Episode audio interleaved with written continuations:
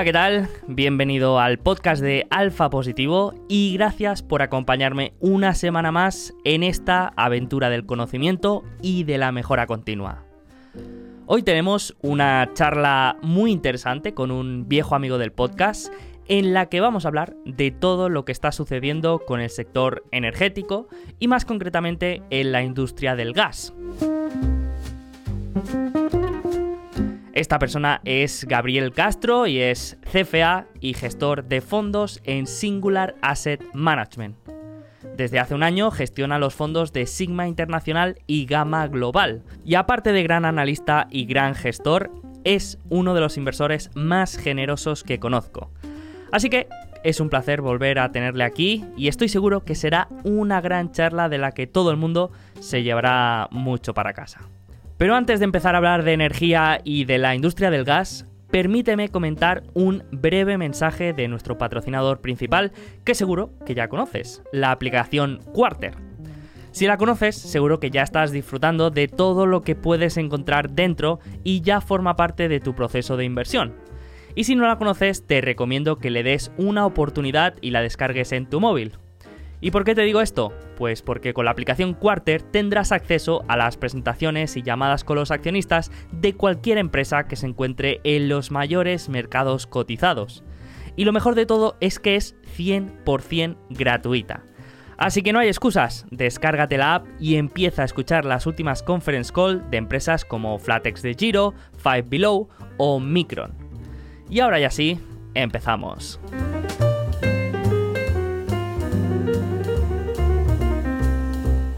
¿Cómo estás, Gabriel? Bienvenido de nuevo al podcast. ¿Cómo va todo?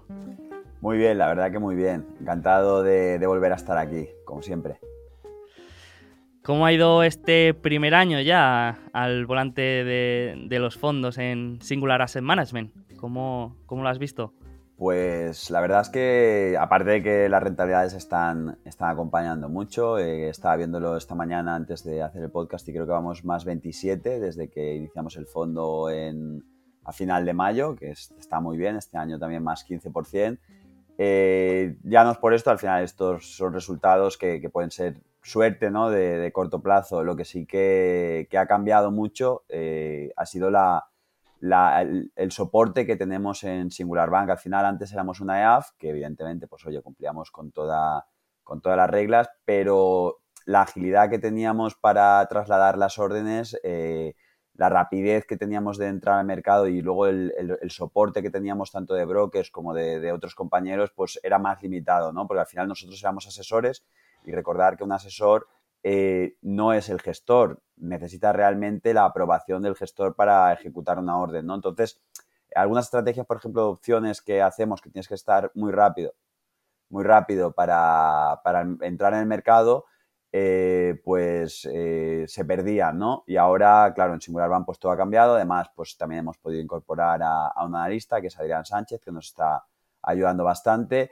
y, pues esto es una, es ha sido un cambio diferencial. La verdad que no puedo estar más contento con Singular Bank. Además, ellos eh, han cumplido con todo lo que nos, nos, dijeron, eh, que es libertad, ¿no? Dentro de, que estamos en una, en, una, estructura, pues libertad para poder gestionar como nosotros queramos, aunque la visión del banco pues no sea, eh, no, no compartamos la visión del banco y luego, eh, sobre todo, pues eso, nos proporcionan eh, todos los recursos necesarios para poder eh, maximizar la, rentabilidad de nuestro tiempo. Así que encantadísimo y, el cambio diferencial y si me preguntases ahora, ¿volverías a hacerlo? Te diría, teníamos que haberlo hecho antes. Vale, vale, vale. Qué bueno, qué bueno. pues enhorabuena por, por el resultado. ya, ya te comenté que que al final el trabajo pues acaba dando sus frutos y en este caso pues han llegado eh, en, el corto plazo, ¿no? Así que encantado, me alegro muchísimo. Y tenemos que explicar un poco por qué hacemos esta charla, aparte de obviamente porque tenía ganas de volver a hablar contigo, pero tenemos que hacer esta charla porque aquí hoy nos van a ver muy de buen rollo y que somos, eh, que nos llevamos genial, pero de aquí a unas semanas eso puede que cambie y, por tanto teníamos que hacer esta charla ahora y es que de aquí tres semanas tenemos la, final de la Copa del Rey. Eh, Gabriel es bastante, bastante forofo del Valencia, yo lo soy del, del Betis, así que vamos a tener ahí una final entretenida. Y, teníamos que hacer la charla antes porque después ya, pues quizá no, no quiera saber nada de mí. Sí, sí, o, al revés, yo espero que sea al revés. Pero sí, la verdad que, también mucha ilusión, ¿no? Que lleguen dos equipos que al final no son los grandes eh, y que es, lo tomamos el partido diferente, ¿no? Porque llegan Barcelona o Madrid a la final y, no se lo toman de la misma manera porque la Copa del Rey pues no deja de ser un título menor dentro de la Liga y la Champions, ¿no? Y para nosotros, pues oye, eh, aparte de que para el Valencia es prácticamente la única vía para llegar a Europa, eh, ganar una Copa del Rey te da una alegría impresionante. Bueno, el, Betis lleva desde 2005 sin, sin llegar a la final, así que también hay mucha motivación ahí, así que será, será muy interesante, será muy intensa la, la final. Así que, bueno, no sé si te acuerdas un poco de, nuestra primera charla, pero yo me acuerdo que hicimos un repaso al sector energético y estuvimos hablando de las diferentes fuentes de energía, hablamos de Golar, también estuvimos hablando de, activismo, ¿no? Y me acuerdo que en, ese momento eh, la, digamos, el ambiente que había en relación a las empresas del sector energético ha cambiado mucho a lo que estamos viviendo ahora, ¿no? Y últimamente hemos visto que la narrativa ha cambiado totalmente y que ahora las empresas energéticas son las que están de moda, las que lo han hecho bien y pues las que ahora todo el mundo pues está, está intentando eh, exponerse de alguna manera, ¿no? Así que, como sabes que yo aquí estoy muy fuera de juego, creo que lo, más inteligente es invitar a la persona que conozco que más sabe de este tema para entender un poco qué ha pasado, por qué se ha dado este cambio de narrativa y para intentar entender un poco mejor eh, la inversión en esta industria y, ver un poco tu visión, ¿no? Entonces, ¿qué te parece si empezamos un poco por, por hacer un repaso de, física y química y, hablamos del, gas, del petróleo y un poco de la, de la diferencia que hay en, en, estos dos estos dos componentes que son los principales, ¿no? Cuando hablamos del sector energético.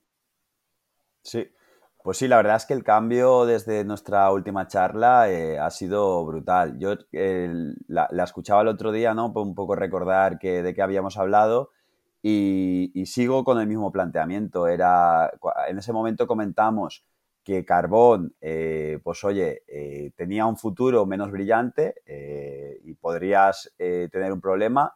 Evidentemente, como todos seguro que habéis visto, pues el carbón se ha ido, ha despegado porque al final pues se ha ido también arrastrado por, la poca oferta ¿no? y por la que la demanda ha tenido que, seguir, especialmente por el, alto precio de los otros, de las alternativas. Eh, pero bueno, el carbón eh, no me hacía tanta gracia, el petróleo eh, creía que había una oportunidad, pero también a largo plazo no tenía tanto sentido y sigue siendo exactamente así. El, político medio sigue queriendo cancelar el carbón, el petróleo lo sigue también viendo como temporal y donde ha cambiado realmente la narrativa, en, las otras dos narrativas, petróleo y carbón, que son combustibles fósiles, ¿no? al final los tres, que los tocamos en la charla, lo que ha cambiado es realmente el precio. La narrativa sigue siendo la misma. El carbón se va a acabar y el petróleo se va a acabar. O eso es al final la, tónica general que siguen transmitiendo los políticos. Donde sí que ha cambiado realmente es en el gas. Ahora el gas eh, en Europa ya se empieza a considerar ESG, eh, ya no está tan mal visto iniciar proyectos de gas. Eh, y al final era lo que habíamos hablado, lo que hablamos en ese momento y por qué el gas, nos habíamos especializado en el gas porque era la única manera y era la mejor alternativa para combinarla eh, con eh, energía renovable,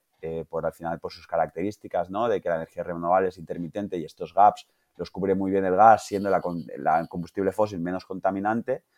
Y, un poco es lo que ha pasado, que al final los políticos han dicho, oye, el, alto precio de la luz es como consecuencia de nuestras políticas excesivas o, o eh, forzosas con, estas inversiones y tenemos que quedarnos con un combustible fósil, pues nos quedamos con el menos malo, ¿no? Y es un poco lo que está pasando. La narrativa del gas sí que está cambiando, también previo Rusia, ahora con Rusia incluso más también en, el precio de las acciones, pero, pero sí, no sé si tiene sentido del todo porque el petróleo, pues y ahora ya entrando en, la pregunta que me has hecho, el petróleo eh, normalmente tiene un uso más de transporte, en el 2020 pues estaba eh, muy deprimido y ahora pues el transporte se ha vuelto a recuperar y lo que nos hemos dado cuenta es que otra vez toda esta gente que decía pico de demanda, eh, pico de demanda en 2020 ya no va a volver, se estaba perdiendo que, la economía, o sea, todos los, inflows, todos los estímulos y que los seres humanos eh, no sabemos otra cosa ¿no? que ir para, adelante.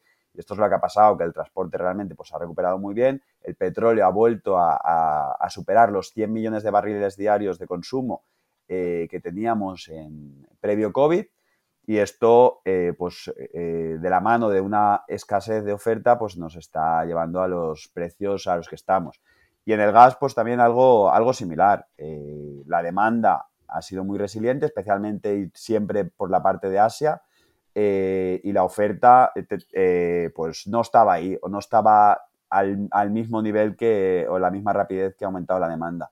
Eh, sí que es verdad que el gas tiene un, uso más industrial que el, eh, que el petróleo, también más eh, de generador de, electricidad, de energía.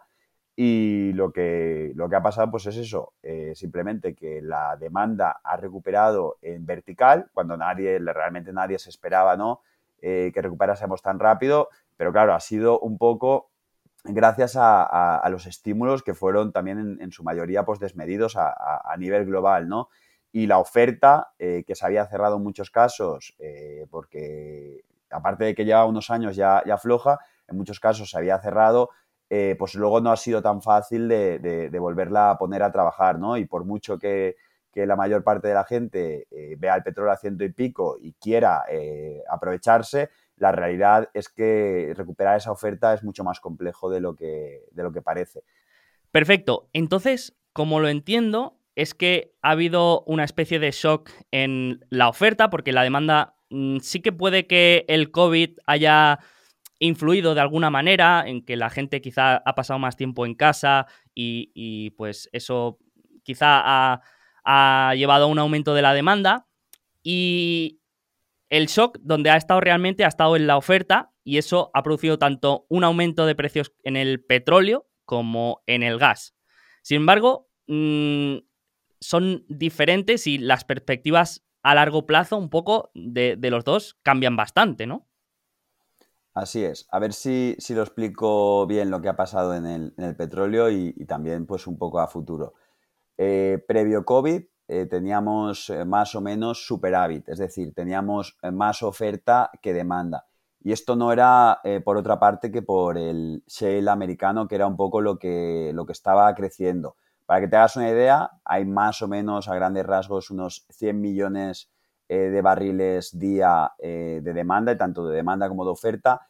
Y la oferta es más o menos eh, la OPEP, son 40 millones de, barriles día, Rusia, que son 10,5 millones de, barriles día, y Estados Unidos, que era 13,2 millones de barriles día, ha bajado a 11,6 millones de barriles día. Claro, la gente lo que tiene que entender es que en, en estos negocios tan cíclicos, pocas desviaciones eh, producen grandes impactos en el, precio, ¿no? Esto que, mira, que hemos visto todos en todos los que hemos estudiado economía, eh, pues las, en micro, ¿no? Eh, las, líneas de oferta y de demanda que cuando desplazas un poco la, oferta o la demanda se producen unos cambios muy bruscos en el, en el precio, pues esto se aplica aquí correctamente. Entonces, ¿qué es lo que, estaba pasando en el pasado? Pues que eh, más o menos el, mundo en general eh, ha venido creciendo a unos 0,5 o 0,8 millones de barriles eh, cada año y esto era un poco, estaba un poco suplantado o corregido por el crecimiento del, de shale gas, que eran 2 millones de barriles día. Y aquí también un poco aprovecho para explicar el petróleo, si, si todos recordáis, hasta la aparición del shale gas, perdón, del shale oil en 2014 estaba en un rango de entre 100 y 120, se, movió después de la crisis. Cuando apareció eh, este, esta nueva técnica de, producción, que es el fracking, eh, le, le, llamamos shale, oil, pero realmente es el, fracking, la técnica, eh, pues empezó a crecer la oferta en Estados Unidos a un ritmo brutal, a un ritmo de más o menos 2 millones de barriles día anuales. Entonces esto hundió el, precio del petróleo, que previamente estaba en relativo equilibrio porque Rusia y, Arabia Saudí, aunque se dice que la capacidad eh, es superior a, la que están mostrando, la realidad es que eh, nunca, desde 2010 más o menos, han podido crecer eh, o se han podido mantener en, más de seis meses en, en, una producción alta, ¿no? Entonces siempre han vuelto. Entonces, oye, se dice o se cree que la capacidad es superior, pero la realidad es que los últimos 10 años eh, nunca han estado a, mayor capacidad que la que están ahora, ¿no? Entonces, eh, eso, lo que realmente ha pasado en el, en el petróleo y, la razón por la que estamos aquí es, eh, lo primero, los criterios ESG, que pues el, petróleo se iba a acabar, entonces pues no, no había inversión, no hubo nada de inversión, en, infraestructura, en, pozos, en petróleo, ¿no? Durante, desde el 2016 más o menos no ha habido nada de inversión. Y es por un poco la mentalidad ESG, eh, ¿no? Que, ya empezaba a considerar previo COVID que la demanda no recuperaría, entonces pues tampoco tiene sentido eh, invertir en oferta y tiene más sentido eh, pues invertir en, cosas más, más cool, ¿no? Como el delivery online o, apps, eh, porque al final pues tenías unos retornos más interesantes. Entonces, eh, esto junto con la mentalidad inversora en Estados Unidos, porque, insisto, que el, único desequilibrio o el único cambio real ha sido Estados Unidos, que ha dejado de, proveer en 1,6 millones de barriles que antes sí que hacía y ahora no. Y esto se explica por la productividad de los pozos, porque al final pues no, excepto la, cuenca de Permian, el resto de las regiones eh, no, son tan productivos como, se pensaba.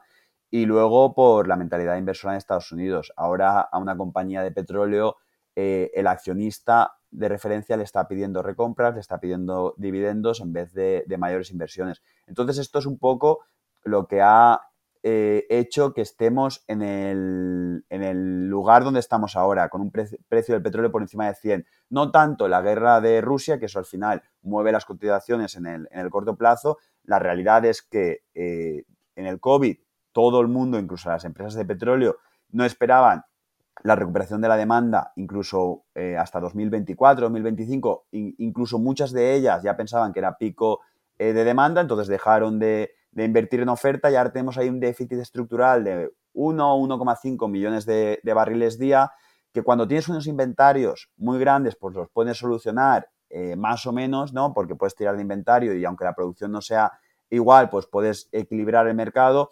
La realidad es que el inventario eh, de hoy está en mínimos, eh, no históricos, pero del, 2013, a final de año sí que podría irse incluso a mínimos del 2000 eh, y están en un nivel crítico, están en unos niveles críticos en el que ya no se puede eh, tirar muchísimo más de inventario y lo que tiene que hacer es aumentar esa producción. Pero ¿qué es lo que pasa? ¿Qué es lo que sigue pasando? Lo primero que te he comentado, la gente sigue eh, muy, o está muy metido en la mentalidad de la gente que el petróleo es malo, que el petróleo es contaminante y que no hay que invertir en petróleo porque cuando inviertes en, en estos proyectos necesitas 5, 6, 7, 8 años para, hacer eh, unos retornos aceptables o hacer break-even incluso, ¿no? Y entonces, si, la gente en general piensa que el petróleo eh, ya no se va a consumir porque vamos a sustituir esos coches por toda la flota, por coches eléctricos, eh, todo esto pues va a tener un impacto fuerte en la demanda, entonces el que invierta a día de hoy, el retorno va a ser pobre o incluso negativo, aunque los dos primeros años eh, sean positivos. También recordar que, la inversión a día de hoy no es inmediata, no puedes, no, no es tan fácil ¿no? como abrir, eh, poner dinero y de repente empezar a producir. Necesitas un ramp up, necesitas un tiempo. Y entonces un poco es, eh, están ahí en el dilema, ¿no? Que en el gas yo creo que es algo diferente, ahora entramos en detalle, pero en el petróleo es como, si invierto ahora, puedo tener un problema en el futuro y además las mayores compañías, las grandes compañías, hablamos de la Shell, de las Total, de las Exxon, eh, sus mismos accionistas, varias de ellas tienen activistas dentro del, accionariado, además con posiciones importantes, relevantes, diciéndole, tienes que reducir las emisiones, tienes que reducir las emisiones. La única manera de reducir las emisiones es vendiendo eh, eh, campos de, de, oil, ¿no? Vendiendo fields.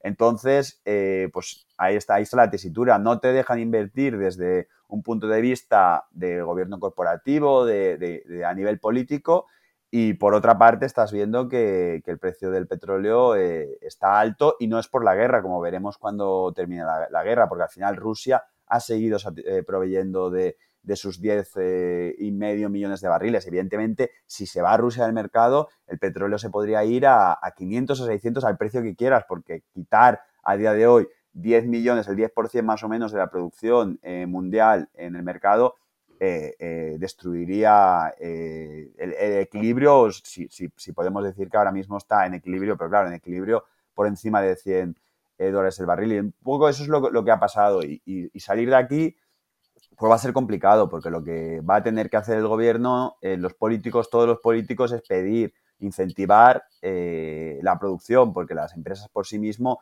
incluso a estos precios del petróleo, siguen muy reacias a invertir. Y lo que no, nunca tenemos que olvidar es que eh, Asia, eh, Europa y Estados Unidos, eh, vale, van a tener un crecimiento flat o incluso en declive durante los próximos años, poco a poco, a medida que, oye, este, que vayamos reemplazando ¿no? ese, petróleo por, coches eléctricos, por, otro tipo de, alternativas, pero en Asia no le puedes decir al indio que se acaba de comprar una moto para hacer el reparto y que está evolucionando, ¿no? que antes tenía que ir en bici o a pie eh, que no se puede comprar la moto porque contamina. Asia va a seguir creciendo durante muchos años eh, en demanda de petróleo, demanda de gas, también demanda de carbón, eh, pero ellos sí que relativamente entienden que el carbón mata porque realmente están teniendo muchos problemas en muchas regiones por, el intensivo uso del carbón, pero en el petróleo y en el gas no les puedes pedir, oye, no, porque aquí en Europa necesitamos energías limpias, ¿no? Entonces, eh, estamos en un momento muy complicado que normalmente eh, lo que te dice, porque en estos sectores cíclicos eh, lo más fácil es cuando está por debajo del, precio marginal, es decir, cuando ya a nadie le interesa tener la producción y eso es una economía cíclica, o sea, una empresa cíclica, hay que invertir. Hay que invertir siempre viendo que el sector no se está viendo disruptido, ¿no? que no hay ningún problema en la demanda, que no están cambiando eh, tu, inversión por, otra, que es en el caso del petróleo, pues oye, no había ninguna alternativa en el corto plazo, a 10 años, a 15 años veremos, eh, y cuando todo el mundo está perdiendo dinero, pues entonces eh, se, reduce esa oferta, ¿no? Sin embargo, pues siempre, como al final son commodities, por, por, eso la palabra, porque no tienen realmente ninguna barrera de entrada, solo dinero, pues el precio sube, cuando sube, eh, normalmente incentiva a muchísima, muchísimo capital que entre, ¿no? Capital eh, tonto y fácil, porque al final realmente lo que he dicho, no hay ninguna barrera competitiva, no es nada complejo. Eh, entrar, ¿qué es lo que pasa? Que es la primera vez en el ciclo que, de, toda, prácticamente toda la historia del petróleo, que la gente no tiene claro el futuro del petróleo, no está bien visto políticamente o no es políticamente correcto invertir, las mayores compañías están eh, teniendo mucha presión para invertir en renovables, para invertir en, otras fuentes y la oferta no está llegando. Y, claro, eh, esta, la, causa será que el petróleo esté alto bastante más tiempo del que, del que parezca, a pesar de que en el corto plazo los políticos nos puedan vender que, esta inflación, que este elevado precio del petróleo viene por Rusia, la realidad, y, se verá al final, pues oye, cuando se termine esto de Rusia, que esperemos que se termine eh, en abril, eh, veremos que el precio del petróleo va a seguir eh, elevado y que la inflación va a seguir ahí, que el camionero va a seguir teniendo la gasolina a, dos euros aquí en, España, el, diésel, y, esto pues, eh, pues va a tener unas connotaciones muy negativas en la, economía. Sí, e, es curioso esto de los sectores cíclicos porque cuando lo entiendes parece tan obvio y resulta tan tan evidente que luego mm, cuesta creer que, año tras año siga pasando, ¿no? Estos ciclos de, desinversión, de subidas de precio, de volvemos a invertir, de, e, es como mm, sorprende, ¿no? Al final yo creo que esto va un poco con la naturaleza del ser humano, ¿no? Y también me, ha sorprendido o, creo que, se está viendo cada vez más el impacto de los criterios ESG que, que, que está viendo sobre todo en los grandes fondos institucionales, que al final son los mayores accionistas de estas compañías que has comentado, las grandes energéticas, Shell, Royal Dutch, etcétera. Y, yo creo que estos, estos criterios, pues junto con, las políticas más de, los gobiernos así, pues al final están, están haciendo más, más mal que bien, ¿no? y es curioso. La, realidad es que has destacado un punto muy importante porque me gustan los, los eh, eh, sectores cíclicos. Y es que realmente cuando lo entiendes bien es muy fácil ganar dinero. Es más difícil ganar dinero en una empresa eh, de, compounder o del sector tech o tal que en un negocio cíclico. Evidentemente los retornos en un negocio cíclico es relativamente fácil ganar, depende del momento y si entiendes bien el ciclo eh, pero evidentemente pues los retornos son menores en general que en un negocio eh, con unos retornos eh, sostenibles en el tiempo y, de largo plazo, ¿no? Porque al final en, los sectores cíclicos lo que pasa es lo que hemos comentado, que cuando a todos van bien las cosas es momento de salir porque entonces entra mucha oferta y, que hace cachapa la demanda que normalmente se pasa y entonces volvemos a un mercado otra vez, por eso se llama cíclico, ¿no? Que eh, vuelve a estar eh, con problemas porque tiene superávit, eh, en este caso pues estamos hablando del petróleo. Pero realmente cuando el petróleo está por debajo de 40, cuando ves que las compañías te, te, coges un petróleo normalizado de 60, de 65 y están a dos veces, a una vez y media beneficios, a una vez beneficios, entonces es el momento que hay que comprar. ¿Qué pasa? Que si quieres ir al, extremo y te coges la compañía súper apalancada, pues probablemente puedas hacer un por 10 o desaparecer, que es un poco, eh, desgraciadamente, lo que, lo que le pasó a, muchos inversores en España entrando en, todo el offshore, porque el offshore está muy apalancado, con unos costes eh, bastante altos. Entonces, si el petróleo hubiese rebotado, si el COVID no hubiese aparecido, pues en el offshore hacías un por 5, un por 10, pasó el COVID y todo el offshore, pues evidentemente quebró.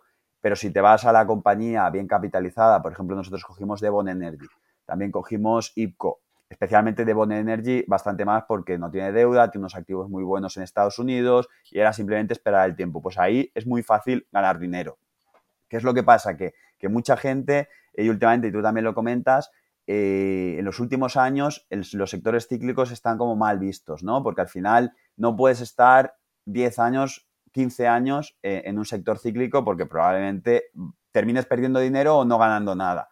Pero la realidad es que aunque sufres más porque eh, cuando tú compras un Apple, un Google, un Facebook, sí que ves que mes a mes, año a año te van, eh, van capitalizando, ¿no? Van componiendo y aquí empiezas a comprar y no porque hayas comprado tú las cosas ya van bien. Normalmente, pues cuando está en el sufrimiento aún queda una ola más de sufrimiento, ¿no? Entonces es, más difícil verlo desde un punto de vista incluso de, balance, pues no, tienes que fijarte eh, en el PNL, porque el PNL no tiene ningún sentido en esos momentos, tienes que normalizar más, ¿no?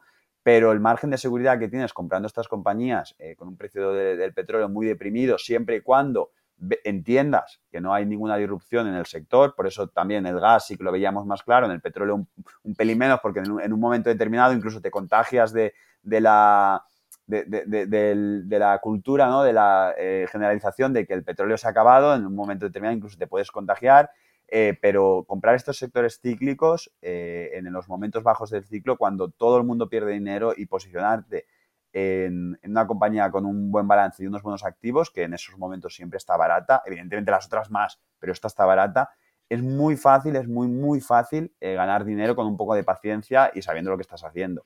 Cuando comprar estas compañías tech, eh, y hablo, pues también es ventajista ahora hablar de, de, Teladoc, de, Peloton, de estas compañías, ¿no? Es mucho más difícil porque tienes que entender dónde va a estar la demanda, no ahora ni, mañana, porque eso no vale para nada, sino dentro de 10 años. Y es que lo estaba hablando el otro día con un gestor americano, y es que Google, eh, Google tiene, ¿qué tiene? 20 años Google.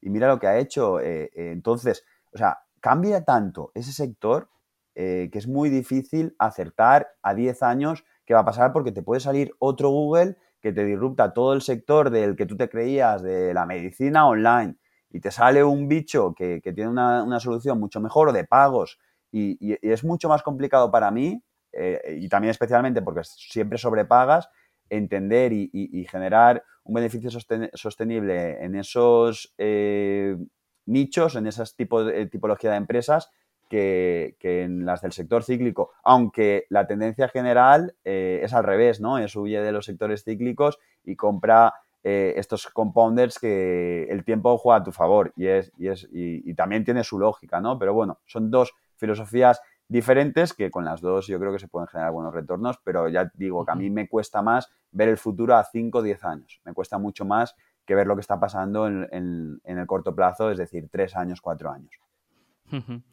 Sí, yo creo que lo has, lo has explicado de, maravilla, que al final, como lo entiendo yo, es que los, los, sectores cíclicos a largo plazo tienden al equilibrio, pero entre medias, pues se producen estos desajustes que si estás muy metido en el mercado, conoces bien y, tienes una serie de, una personalidad y una cabeza bien amueblada, porque lo que has dicho, ¿no? A veces te metes y todavía queda una, una ola de caídas, ¿no? Entonces tienes que tener un una cabeza bien amueblada para, para entender bien estas, este tipo de empresas, pues yo creo que, obviamente que se pueden, se pueden generar buenos retornos, ¿no? Pero, pero también mm, creo que lo que tú has dicho, igual que tú has dicho quizá que te sientes más cómodo o que, o que para ti es más fácil de alguna manera entender este tipo de inversión, yo también entiendo que, para mí, por ejemplo, en mi caso, a mí me, cuesta más y, claro, cuando pienso en este tipo de, inversión, pues también tengo que tener una, visión muy macro eh, de, distintas variables que se, mm, que, se unen a la vez, ¿no? Y, a veces en un, en un, sistema tan complejo, pues cuesta ver eh, cuáles pueden ser las, las segundas y terceras derivadas de cada, de cada evento, ¿no? Entonces, sí, sí, ahí está un poco la, gracia de la inversión y que cada uno pues juega a, su juego. Y hemos estado comentando que un poco en resumen de lo que ha pasado es que venimos de años, si no décadas, de desinversión, ya no solo oil and gas, sino también podríamos meter en la ecuación eh, la desinversión en centrales nucleares, por ejemplo, que también afecta un poco en la parte de la demanda de generación eléctrica también hay, hay un impacto ahí, ¿no? Entonces, lo que hemos visto estos, dos, estos, no, estos últimos años, eh, quizás se ha acentuado durante los últimos eh, siete más o menos, es una transición, em, digamos, mm, más política que, que realmente por fundamentales hacia las así, económicas hacia las energías renovables, pero ahora pues tenemos un problema es que las energías renovables son intermitentes, digamos. Y te voy a dar un dato. En el 2021, eh, la generación de electricidad por las energías renovables fue inferior al 2020, a pesar de que había muchísima más capacidad instalada. ¿Por qué? Hizo menos eh, viento y, menos sol, eh, sobre todo el viento. Y es que al final dependes, lo que no entendemos es que dependes del clima. Y si hoy no hace viento en, en Madrid, o en, España y ha, salido un día no nublado, sino sin sol, porque estamos en invierno o se acaba enseguida el sol, eh, eh, tenemos un problema. Porque las energías eh, renovables, o sea, no es una cosa que puedas almacenar, ah, un mes de electricidad para Madrid y la tenemos almacenada que hoy hace mucho viento. No, la tienes que consumir prácticamente inmediatamente. Entonces, ¿hoy qué hacemos? Hoy lo que tenemos que utilizar es o carbón o nuclear o gas ¿Qué pasa con la nuclear? Que la nuclear no puedes decir hoy me das, mañana no me das, es una generación constante. Eh, entonces, los únicas que realmente son, pueden compatibilizar esa intermitencia eh, de las renovables, que hoy no lo sabíamos eh, y, y, no haces aire y entonces tenemos que tirar de otra energía, o a las 8 de la mañana tenemos unos picos de demanda muy altos y hay que compaginarlos con algo, es el gas y el, y el carbón. Si el carbón tenemos todos claro que realmente mata, también depende de qué tipo de carbón y tal, podemos entrar ahí en detalle, pero bueno, eh, solo nos queda el gas y es un poco eh, también la, narrativa que está llevando a cabo la, Unión Europea y, y, excepto Alemania que está muy focus y muy en contra de las nucleares por, por, no sé, la verdad es que ahí Merkel no, tampoco entendí muy bien el planteamiento por lo que había pasado en, Fukushima, ¿no? Pero bueno, es un caso especial suyo. Pero en el gas es que no podemos eh, a día de hoy vivir eh, sin algo que complemente esta intermitencia de las, de las renovables. Y tiene que ser el gas sí o sí. Y luego eh, sí que ya, pues oye, el precio de la luz y, en España y demás, pues ya da para, para, otras charlas. Y eso tendríamos que, comentarlo, ¿no? Más en detalle nos, nos vamos a extender mucho. Pero, pero vamos, es eso, es que o apostamos por el gas e incentivamos esa oferta de gas o vamos a tener un problema muy grave en los próximos años. Y entendiendo esta, esta tesis de que mm, vamos a necesitar más gas, que es lo que más sentido tiene, y que dentro de, las. Eh, bueno, dentro del, de petróleo, eh, uranio, bueno, centrales nucleares mm, y, carbón, el gas es el menos malo para, generación eléctrica. ¿Qué, ¿De dónde puede venir el upside? ¿Va a venir de, precio? ¿Puede venir de más producción? Mm, ¿Por qué no comentamos un poco la cadena de valor del, del gas y, vemos, por ejemplo, dónde se pueden producir estos cuellos de botella, porque mm, a mí me, gustó mucho lo que pasó con, bueno, me, pareció curioso lo que pasó hace, hace un año y poco, no sé si te acuerdas, con la madera, que, de golpe hubo un, un, aumento de precio bastante vertical y todo se produjo porque hubo un cuello de botella en una pieza de de la cadena de valor de la madera, que eran en las, en las digamos, en las fábricas que, transformaban la madera en crudo a madera de, construcción, ¿no? Entonces, si quieres, mm, comentamos un poco mm, cómo es la cadena de valor del gas para ver dónde pueden producirse estos cuellos de botella y, y en, qué se puede, en qué se puede traducir. Me imagino que el primer actor puede ser el de exploración. No sé si Mm, hay empresas exploradoras o son las mismas productoras. No sé mm, cómo funciona eso ahí.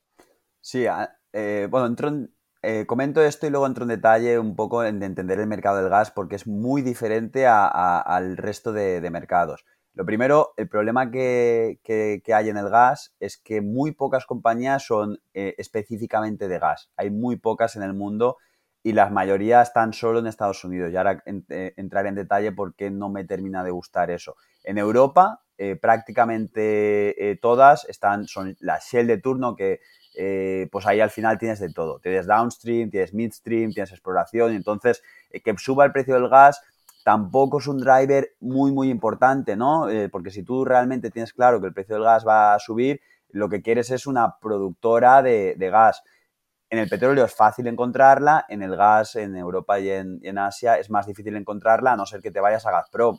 Pero claro, eh, tienes otras. Entonces ya estás tomando riesgo país, estás tomando otro tipo de, eh, de, riesgos, ¿no? También el, y, el, el, para mí el prioritario eh, es riesgo no país, sino Estado. Gazprom es una empresa estatal y va a mirar primero por el Estado y por lo que necesite Rusia y luego ya si eso mirará por los accionistas, ¿no? Entonces, para mí eso es una red flag que lamentablemente pues todos los activos únicos tienen. Pues Aramco lo mismo en, en, Arabia Saudí, mejores costes, eh, eh, tal. Es una empresa perfecta de, todos los puntos de vista, pero al final es el Estado quien manda, ¿no? Entonces, es muy difícil eh, obtener, rentabilizar la cadena de valor o, o entrar en exploración en la parte, excepto algunos eh, pics muy pequeños que luego si quieres comentamos como quistos. Es muy complicado eh, a no ser que, te vayas a Estados Unidos. Entonces, ¿por qué no, quería hablar, no quiero hablar de, Estados Unidos y por qué no me gustan las empresas pur gas de, Estados Unidos? Eh, el mercado del gas, a diferencia del petróleo, que más o menos a nivel global, con unos dólares de diferencia, es el mismo precio, en el gas hay tres mercados completamente diferentes. Está Estados Unidos, que tienen el shale gas, que desde que se descubrió la manera, que es una especie también de fracking con el gas, tienen una barbaridad de oferta de gas, entonces el precio del gas nunca sube. Eh, en medidas de allí está como máximo a 5 MBTU, normalmente está a 3 y es que nunca puede subir de ahí. ¿Por qué? Porque prácticamente eh, rompes una montaña, o sea, haces un agujero y tienes gas. Entonces, como tienes una sobrecapacidad brutal de gas, eh, el precio del gas no sube. Entonces, las empresas de allí eh, tienen un upside relativamente limitado, a no ser que exporten. Vale, eso es eh, Estados Unidos, ¿vale? Que tienen gas infinito. Entonces, mucha oferta de gas de primer precio. Luego vas a Europa. En Europa, tenemos Rusia y tenemos también por en España, ¿no? Algeria. Entonces, estos dos son los que nos suministran, son realmente las, petroleras, las gaseras de, Europa. Eh, nos suministran eh, gas relativamente barato y por pipeline. El resto de gas lo tenemos que importar. ¿Vale? Y luego vamos a Asia, que en Asia es prácticamente todo eh, gas importado. ¿Cuál es la diferencia de, no tener tu, tu, tu, petrolera o tu gasera al lado, como es Estados Unidos, como es Europa? Pues normalmente, históricamente, el precio eh, del gas en Estados Unidos ha sido de 3 MBTU, en Europa ha sido de 6, 5, 6 y en Asia ha sido, de 10. Esto no es más porque Asia tiene que importar ese gas. Al importar ese gas hay unos costes brutales que son muchísimo, muy superiores a, los de eh, transportar el, precio del, oil, ¿no? Y ahora, y ahora lo comentaré por qué. Pero entonces es muy interesante entender que, que una empresa en Europa, o sea, que el precio del gas en Europa o en Asia esté subiendo mucho y a lo mejor una empresa eh, estadounidense no se está beneficiando. Y luego también hay eh, un término clave en, el gas que no se utiliza en el petróleo, que es que normalmente los contratos son a largo plazo, muy largo plazo, y, muy, y a veces, especialmente los históricos, estaban vinculados con un descuento sustancial al precio del petróleo. Entonces, el mercado del gas hasta hace cuatro años era un mercado secundario, era un mercado que dependía del petróleo, que más o menos era un 30% de barril o el equivalente eh, al, petróleo, y era un mercado que, era, pues, oye, secundario, ¿no? Y, con los contratos a largo plazo y que nadie le, prestaba atención. Ahora esto, evidentemente, está cambiando, ¿no?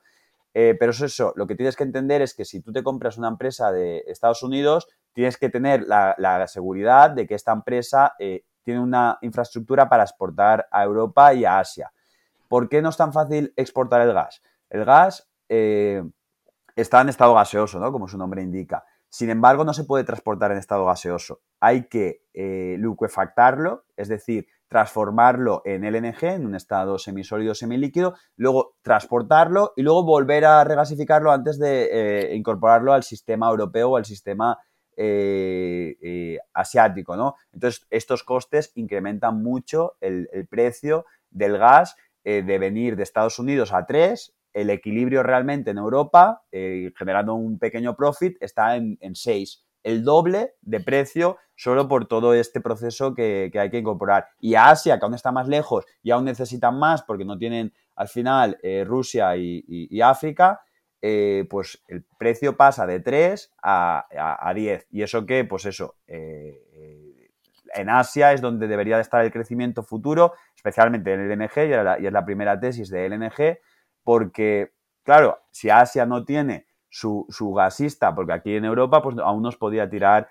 eh, Gazprom un poco más de gas por pipeline, porque eh, aquí teníamos aún capacidad eh, sobrante para poder ampliar, pero en Asia había que lanzarlo con, barco, ¿no? Entonces, la tesis de, del shipping LNG, que siempre ha sido la más sencilla de todas, era, oye, Estados Unidos es la gasesta del mundo más importante, Asia es el mayor consumidor. El 60% aún eh, de, la, generación se hace a través de carbón. Tienen claro que el carbón mata de verdad a, la gente, están teniendo muchos problemas de salud en, diversas regiones y están pasando a renovables y a gas.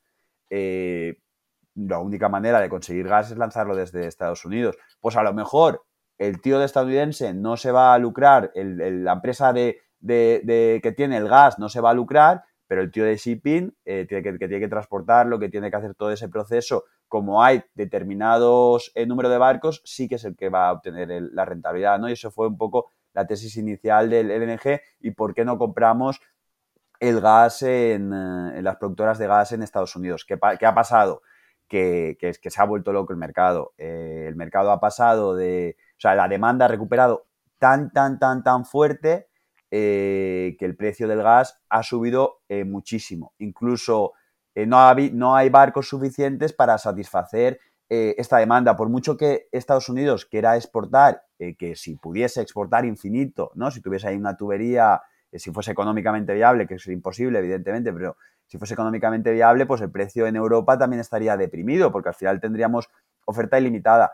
Pero no se puede, y no se puede por dos eh, por dos motivos. El primero, Europa no está preparada, y la infraestructura no está preparada para eh, recibir más gas. como te he comentado, el gas viene en LNG. Tienes que tener una infraestructura de regasificación, de volverlo a gas, porque claro, el gas llega eh, allí, no hay ningún problema, el gas lo transforman en LNG, lo traen aquí y se queda en el puerto mirándote, porque no puedes eh, eh, descargar ese LNG introducirlo en el sistema, porque no tenemos la infraestructura para regasificarlo. Y eso no se hace de la noche a la mañana. Alemania no tenía ninguna, ninguna regasificadora hasta el día de hoy. Ahora se han vuelto locos intentando conseguir ya regasificadores. El 60% de la, del consumo de, gas venía de, Rusia. Todo por pipe. Y si no, el resto también por, eh, pues a través de Europa o, por otros tal. Eh, no tenía nada. Es decir, España a lo mejor eh, cogía, o Italia o, Holanda cogía el gas, el LNG, lo regasificaba y se lo mandaba a, Alemania, ¿no? Y también desde Reino Unido también hay algo de, producción porque en Reino Unido sí que tiene algo de recurso.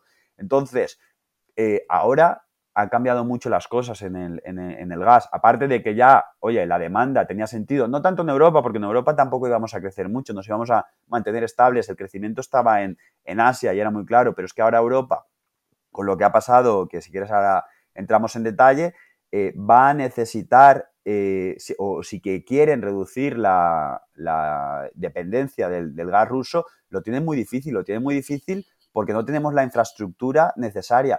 Curiosamente, el único país que tiene la infraestructura necesaria y no lo necesita es España. Pues en España eh, sabes perfectamente que, somos un país que en infraestructura vamos sobrados.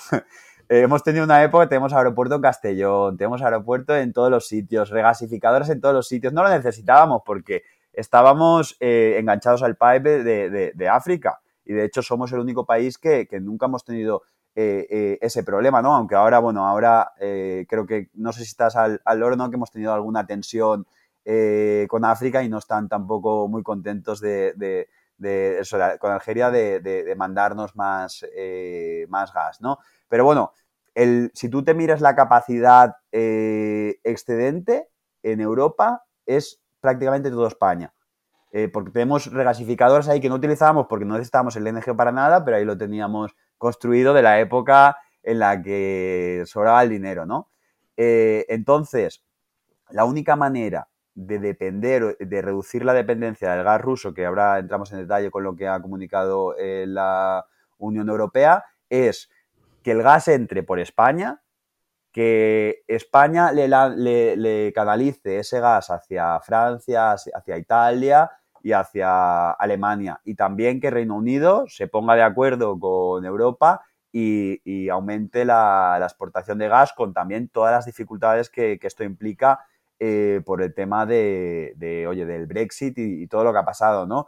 Y es que estaba hablando eh, justo ayer, es que me, pillas, me pilla esto caliente porque justo ayer estaba hablando con el, el CFO de FlexLNG, que es una compañía de shipping.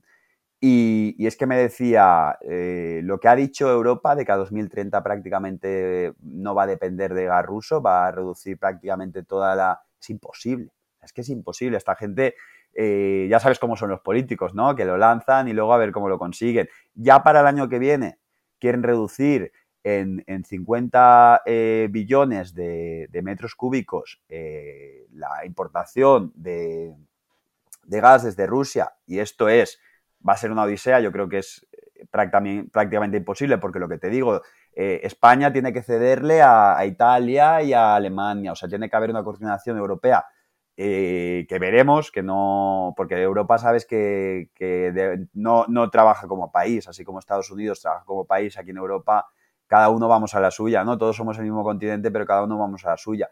Y Reino Unido lo mismo, Turquía también tiene que colaborar, o sea, tiene que pasar una serie de cosas para que el año que viene poder reemplazar este gas ruso y si no, pues el gas eh, seguirá a un nivel, incluso seguirá creciendo porque eh, nosotros, de, para que te hagas una idea, de los 512 billones de metros cúbicos que, demandamos, 185 eh, billones vienen de, Rusia. Entonces, si queremos reducir de estos 185, queremos reducir ya el año que viene 50.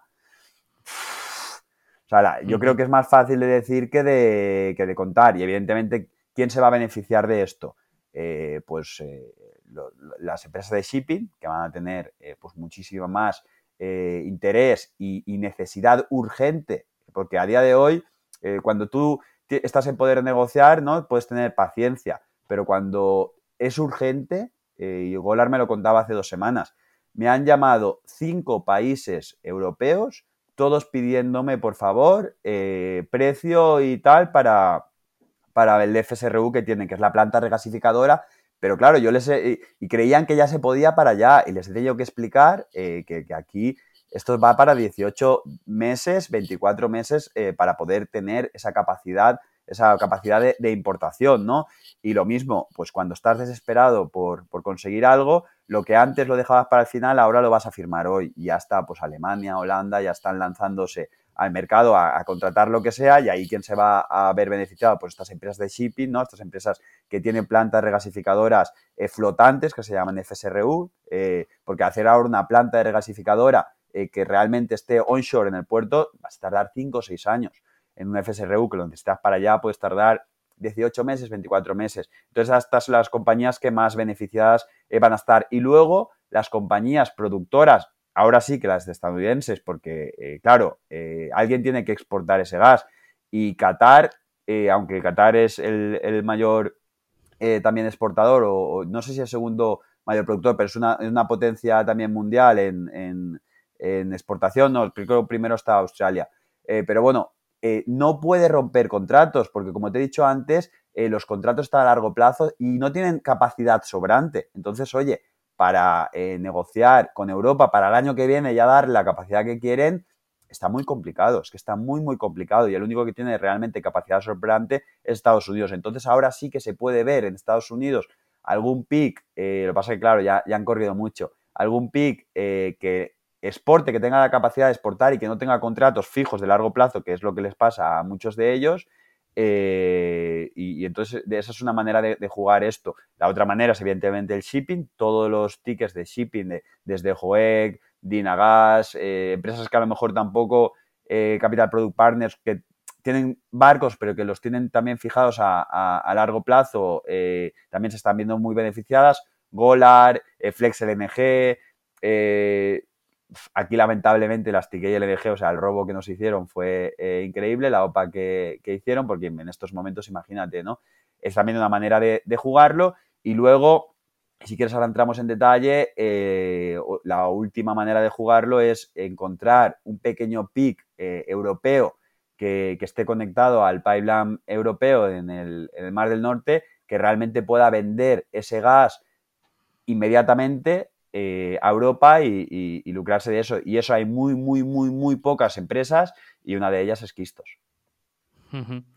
Pues em, si quieres, mm, profundizamos un poco más en Quistos, pero antes, mm, o sea, primero quería hacer la, observación de, eh, que es increíble la, poca confianza que tenemos en los políticos y, y aún así te siguen sorprendiendo de, la, poca visión económica y de la, de la visión tan cortoplacista que, demuestran, ¿no? Y, cuando escucho estas cosas, ¿no? De, ahora de repente, cuando ya tenemos al lobo dentro de casa, ya empezar a correr, a, buscar soluciones, eh, me, parece tan, tan, no sé, de, visión cortoplacista y de, de, no sé, de no enfrentarse realmente a los problemas que, que siempre sorprende, ¿no?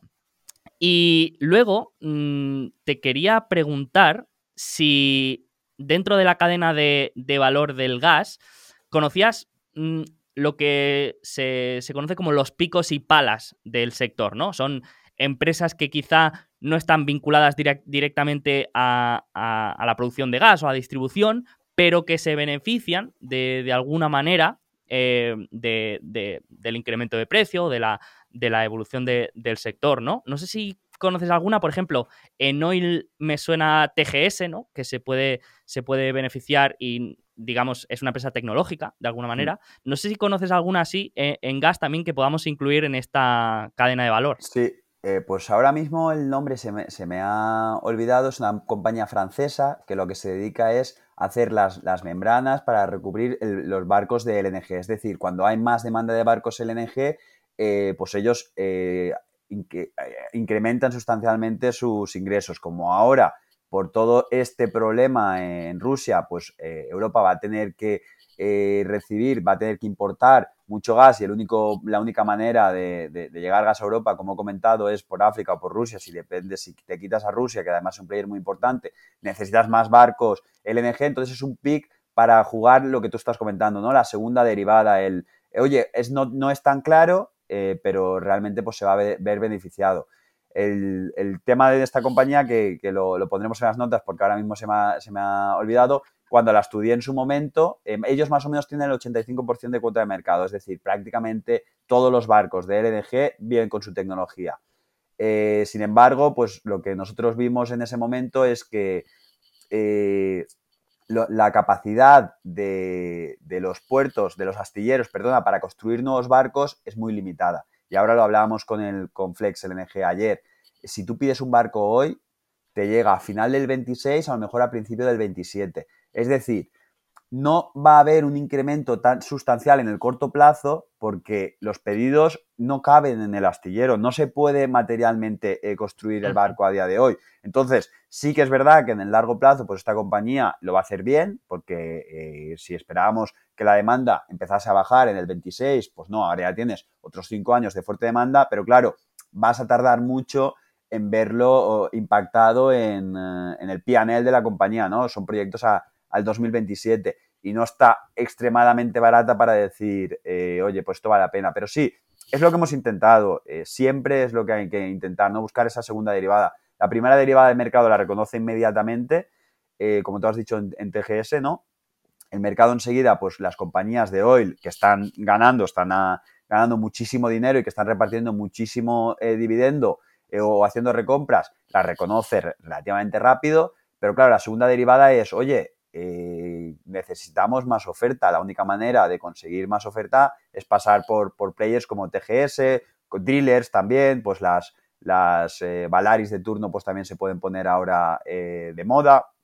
Ir a esta segunda derivada, ¿no? Que aún no están ganando dinero porque aún no se ha invertido, pero o se invierte o, muertos todos, ¿no? Entonces es también muy interesante lo que estás comentando. En el LNG, como te digo, es que el problema del gas es que es un mercado que estaba poco desarrollado y muy a la sombra del petróleo hasta hace cuatro años. Entonces, muchas de las compañías que intervienen en la cadena son o estatales, eh, que ahí no puedes entrar, y estamos hablando pues de las utilities, porque ahora, pues no sé si has leído todas las noticias de que van a a regularlas, que están teniendo unos profits demasiado eh, eh, o sea, excesivos y van a quitarle, o sea, ahí no te puedes meter en todas esas compañías eh, reguladas porque, porque puedes tener, están teniendo ahora unos beneficios extraordinarios, sí, pero pueden tener un, unos luego, ¿no? Que se te compense y entonces que el precio de la acción pues tiene que reconocerlo también. y luego el resto de componentes de cosas normalmente son privadas porque el tamaño del, del mercado aún no era excesivo. Lo que pasa es que en los próximos 10 años eh, se va a convertir en, o es lo que nosotros apostábamos y es lo que parece que está pasando y ahora ya sí que con la aprobación incluso de Europa eh, se va a convertir en un mercado eh, muy importante y es muy probable que durante los próximos años veamos IPOs de compañías más relacionadas con, el gas. Pero a día de hoy, excepto esta compañía francesa y otra también de componentes que tampoco recuerdo bien el nombre, es que no, no, no hay para aprovecharte de esta de esta segunda eh, derivada. Y es por lo que hablaba también con Golar el otro día. Es que la gente tenía un pozo de petróleo y luego salía, perdona, sí, un pozo de petróleo y luego salía gas. Y el gas era secundario y muchas veces ni se utilizaba. Se dejaba, se quemaba, eh, de una manera intentar hacerlo ESG por lo tal, no sé qué, pero... Y ahora lo que le está diciendo la gente es, tengo un pozo de gas y luego ya me sale el oil, que es un poco también lo, lo que tiene Quistos. Tengo un pozo de gas y luego ya me sale el oil. Ha cambiado completamente eh, la visión de, a nivel mundial, no, no, solo Europa, a nivel mundial, de cómo estamos eh, viendo el, gas. Y como te he dicho, la, la, mejor referencia es el gas. Históricamente siempre ha estado con un 30, 25, 40% de descuento sobre tomando medidas eh, igualarias, ¿no? Barril of equivalent. Ahora mismo está con una prima importantísima. Y el otro día, cuando subía por Rusia, era como si para ponerlo en referencia y para que el, el que nos escucha lo entienda, es como si el, barril de petróleo estuviese en 500 euros, o sea, perdón, 500 dólares eh, en ese momento determinado, ¿no? Entonces, eh, ha cambiado el mercado, ya no va a volver el gas a ser considerado como algo secundario al petróleo y va cada vez a coger más relevancia. Y es un poco lo que apostábamos eh, en el 2020, eh, que el gas tenía mucha más importancia y va a tener mucho, un papel mucho más principal eh, que el petróleo y que el carbón. Y también porque el uso que tiene es uso industrial y es más difícil de reemplazar, ¿no? En teoría, el petróleo debería de poder ser más, más fácilmente, aunque luego hay que verlo, reemplazado, porque se utiliza para transporte y como el coche eléctrico ya está aquí, todos estamos en coche eléctrico, que luego, y es, es un, último dato curioso y ya no me extiendo más, es en Noruega, eh, vas a ver el parqué y la penetración del coche eléctrico ha sido brutal. Yo creo que en Europa, no sé si será el país que más coches eléctricos tiene, pero y sin embargo, ves el consumo del petróleo y se ha mantenido estable, no ha caído nada a pesar de la penetración de, los coches eléctricos. Y entonces te empiezas a reflexionar, oye, a ver si la demanda de petróleo, el consumo de petróleo en Europa, que todos tienen el modelo que va a caer eh, relativamente rápido a medida que, se penetre, ¿no? Que los coches híbridos y los coches eléctricos que ya están aquí, que es un hecho, a ver si no eh, drena tanta demanda como la gente se piensa y, entonces no es solo Asia que crece, sino que Europa no decrece y tenemos un problema muchísimo más eh, importante que el que tenemos ahora, a no ser que le pongan ya solución los políticos y que empiecen a incentivar eh, la inversión en, petróleo, que yo me lo, vería muy difícil con los cortoplacistas, como tú has dicho que, son, y, es la realidad. Veo muy difícil que que en España, por ejemplo, que tenemos o, se estudió en su momento que tenemos reservas de petróleo y de gas, que habría que utilizar fracking y tal, se descartó eh, por, todo, da igual si eres de derechas, de izquierdas, que de donde sea, ¿no? Es una medida que si la anuncias te matan, eh, aunque realmente a lo mejor desde un punto de vista medioambiental no es tan grave como se crea, no lo sé, habría que estudiarlo, no he entrado en detenimiento en, este tal, ¿no? Pero eh, lo que está claro es que si lo haces, no sales elegido y como hay elecciones cada cuatro años, a veces aquí, y, ya, ya lo dejo, eh, envidio un poco la, política china, porque los chinos eh, pueden tener un mandato de muy largo plazo y son inteligentes, no como los rusos que también tienen un mandato, porque este eh, hace con las elecciones lo que quiere, ¿no? Pero los chinos al final tienen un mandato de muy largo plazo. Entonces, todos los cambios de regulación que han hecho no han sido pensando en si van a ser elegidos, han sido pensando en China en 5, en 10, en 15 años, esto le va a venir mejor o peor. Y, entonces, ¿no? Son una cultura raro porque es un comunismo, capitalismo, eh, un equilibrio ahí extraño, pero yo creo que la, ventaja competitiva que tienen es que tienen a alguien en el poder o, hay un en el poder que realmente se preocupa de, oye, eh, tiene ese ego o esa eh, idea de que China sea la primera potencia mundial. Sin embargo, no tiene que salir cada cuatro años, que es lo que nos pasa en Europa y lo que pasa en Estados Unidos. Que luego eh, ves algunas políticas que dices, pero, o sea, pero esto no, no tiene ningún sentido, estás comprando votos, o sea, esto no, desde un punto de vista, si fuese una empresa nunca lo harías y, lo están haciendo. Y es algo pues que, ahí explica un poco por qué, por qué China no nos está acogiendo a todos, pero vamos, como, como un avión. Sí, sí, no, no, no, deja de sorprender lo que, lo que hacen los, los políticos.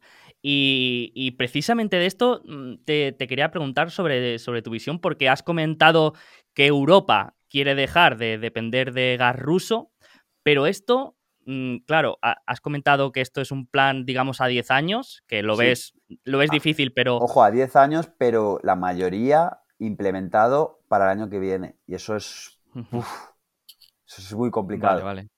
Pero sigue, sigue. Pero, pero eh, esto no entiendo si es por lo que acaba de suceder de la invasión de, Rusia a Ucrania o es que se han dado cuenta ahora de que dependemos demasiado de Rusia o cuál es la razón real. Porque, claro, si hacemos un plan a 10 años, pero con un evento que quizá el mes que viene acaba, quizá mm, pues de aquí cinco ya nadie se acuerda, entre comillas, ¿no? Y, y decimos, ah, bueno, pues estamos bien con el gas ruso, ¿no?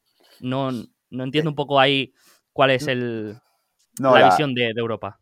Sí, la, realidad es eh, que, que, es por el evento, es por Rusia, realmente es por lo que ha pasado. Es un plan eh, que no estaba en, los números de nadie. De hecho, eh, no sé si, estás atento a que se estaba activando otro pipeline, que es el Nord Stream 2, eh, entre Rusia y, Alemania, y, en teoría debería haber entrado en funcionamiento a, medianos del año pasado, se alargó un poco y va a entrar en funcionamiento a principios de este año, ¿no?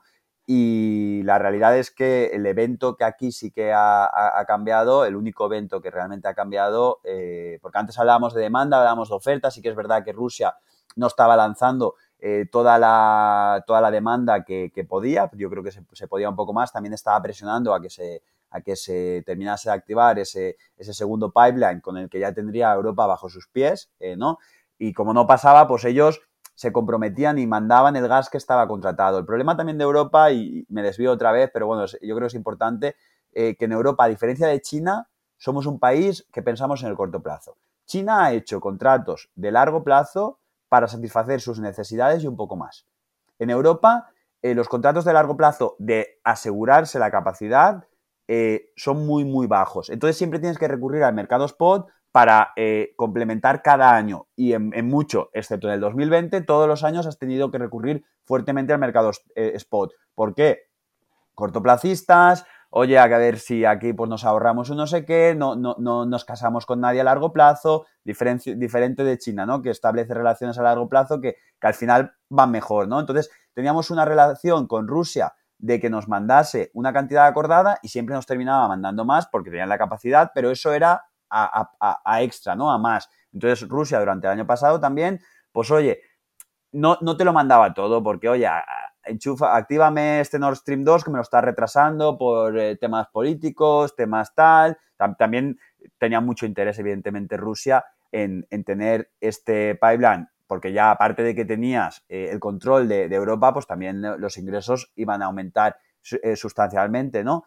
Eh, ¿Qué es lo que pasó el año pasado? Pues que también el precio del gas en Europa estaba también un poco por, oye, Rusia no estaba dando toda la capacidad necesaria, entonces la oferta estaba un poco comprimida. Entonces yo creía, yo comentaba que este año lo normal habría sido ver una reducción en, precios. De hecho, a principio de año el gas, que para que te hagas una idea, el año pasado llegó a 150, una cosa así, ahora no, no, recuerdo bien, en, en, no en cambio, porque aquí es muy importante ¿no? destacar que eh, el, tipo, la métrica estadounidense no tiene nada que ver con la métrica europea, ¿vale? Pero bueno, en métricas europeas estaba en 130 y a principio de año ya había caído a 70, porque oye, estaba relativamente claro que iban a activar el, el Nord Stream 2 iban a entrar nueva oferta a, Europa y la demanda, pues oye, seguía su ritmo, entonces el, gas se normalizaría. Que para que también poner un poco en contexto, un gas caro en Europa eran 20, 25. Estamos en 70 a principio de año, estábamos en 120 el año pasado, ¿no? Un gas caro eran 20, normalmente pues eso, entre 15, 20, un gas caro 25, un gas barato 5, 10, eh, ¿no? Entonces, eh, pues esto es lo que, lo que, lo que estaba hasta ese momento pasando y lo que pasaba en el mercado. ¿Qué pasa? Que ahora con la invasión Rusia, rusa sí que Europa ha dicho, eh, nada, eh, tenemos que dejar de, o sea, tenemos que castigar a Rusia, no podemos eh, confiar en Rusia, no podemos utilizar a Rusia como la gasolinera y la, y la petrolera de, de, Europa, ¿no? Entonces, deprisa y corriendo, como se hacen las cosas, vamos a, a quitar esta dependencia a Rusia. ¿Y qué pasa? Que la infraestructura no estaba preparada porque estábamos tan tranquilos y tan cómodos confiando en Rusia. Y luego hay otra cosa que, hay que destacar, que la gente se cree que el gas, incluso a día de hoy, está alto porque Rusia no está satisfaciendo sus necesidades. No, Rusia está mandando lo que estaba contratado. El problema es lo que te he dicho.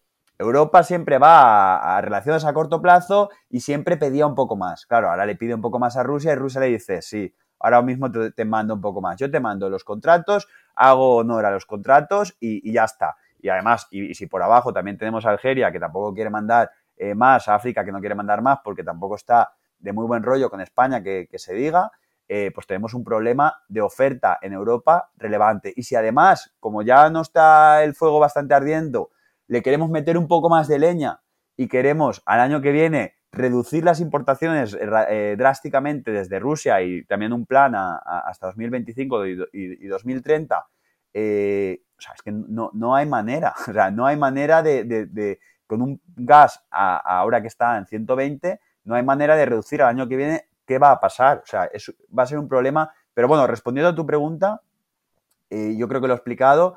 El año pasado sí que había un tema de, oferta en España, que, en Europa, perdona, que se podía eh, solucionar relativamente tal, con un, poco más de ayuda de Rusia. Este año el problema es que, Rusia, el político, ya no puede venderle a su pueblo que Rusia, que tenemos que seguir comprándole a Rusia por, por, la desgracia humanitaria que ha pasado y, la verdad es que nadie se lo esperaba, pero al final tenemos que invertir y la inversión es que eh, es imposible que se tire para atrás esta, esta política.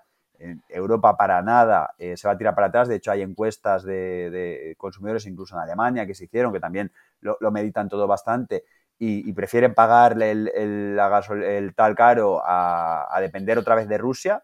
También es verdad que todos los días viendo es que es una locura lo que ha hecho. Es que no hay palabras para eso, ¿no?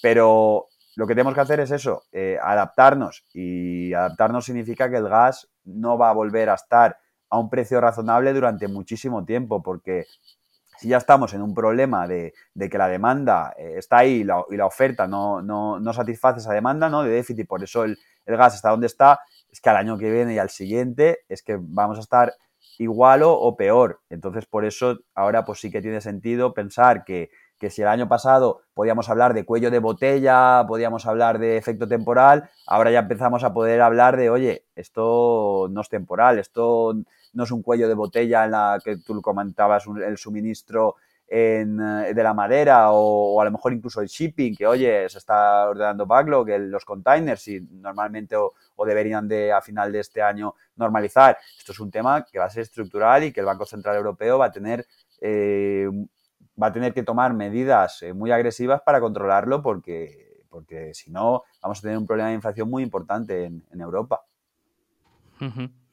Qué bueno, qué bueno. Y, mm, o sea, al final, eh, como lo he entendido yo y si no, ahora, ahora me corriges, es que quizá mm, la tesis del, del, LNG era una tesis estructural y, una tendencia a, a largo plazo, sin embargo, ahora pues han dado una serie de, eventos que están produciendo un shock todavía más sobre el que había en el precio del gas, sobre todo en, Europa, con, la intención de, la Unión Europea de, no depender tanto de, Rusia, ¿no? Y en ese escenario, entiendo que Kistos, que, es una empresa que, si no me equivoco, habéis incorporado en cartera recientemente, eh, se puede beneficiar Mm, de una manera más directa quizá que, que Golar o, empresas de shipping, que obviamente son claras beneficiadas, pero que, ya estaban beneficiadas porque, por la simple tendencia estructural a largo, plazo, ¿no? Yo creo que lo has sintetizado muchísimo mejor que yo. La tesis del LNG era estructural, eh, anual y poco a poco, eh, que pasaba por Asia, por la importación de más LNG para sustituir el carbón y ahora lo que ha pasado es que Europa, que, no estaba en juego, ha pasado también a ser un jugador importante. Entonces, a una tesis que, ya tenía unos vientos de, cola, o sea, que iba muy a favor, eh, pues le has echado muchísima más leña y entonces se ha pasado de una muy buena, de una buena tesis a una excelente tesis, correcto. Entonces, eh, en este escenario, eh, pues sale Quistos. Quistos es muy conocida en, España eh, por, Rock Rose.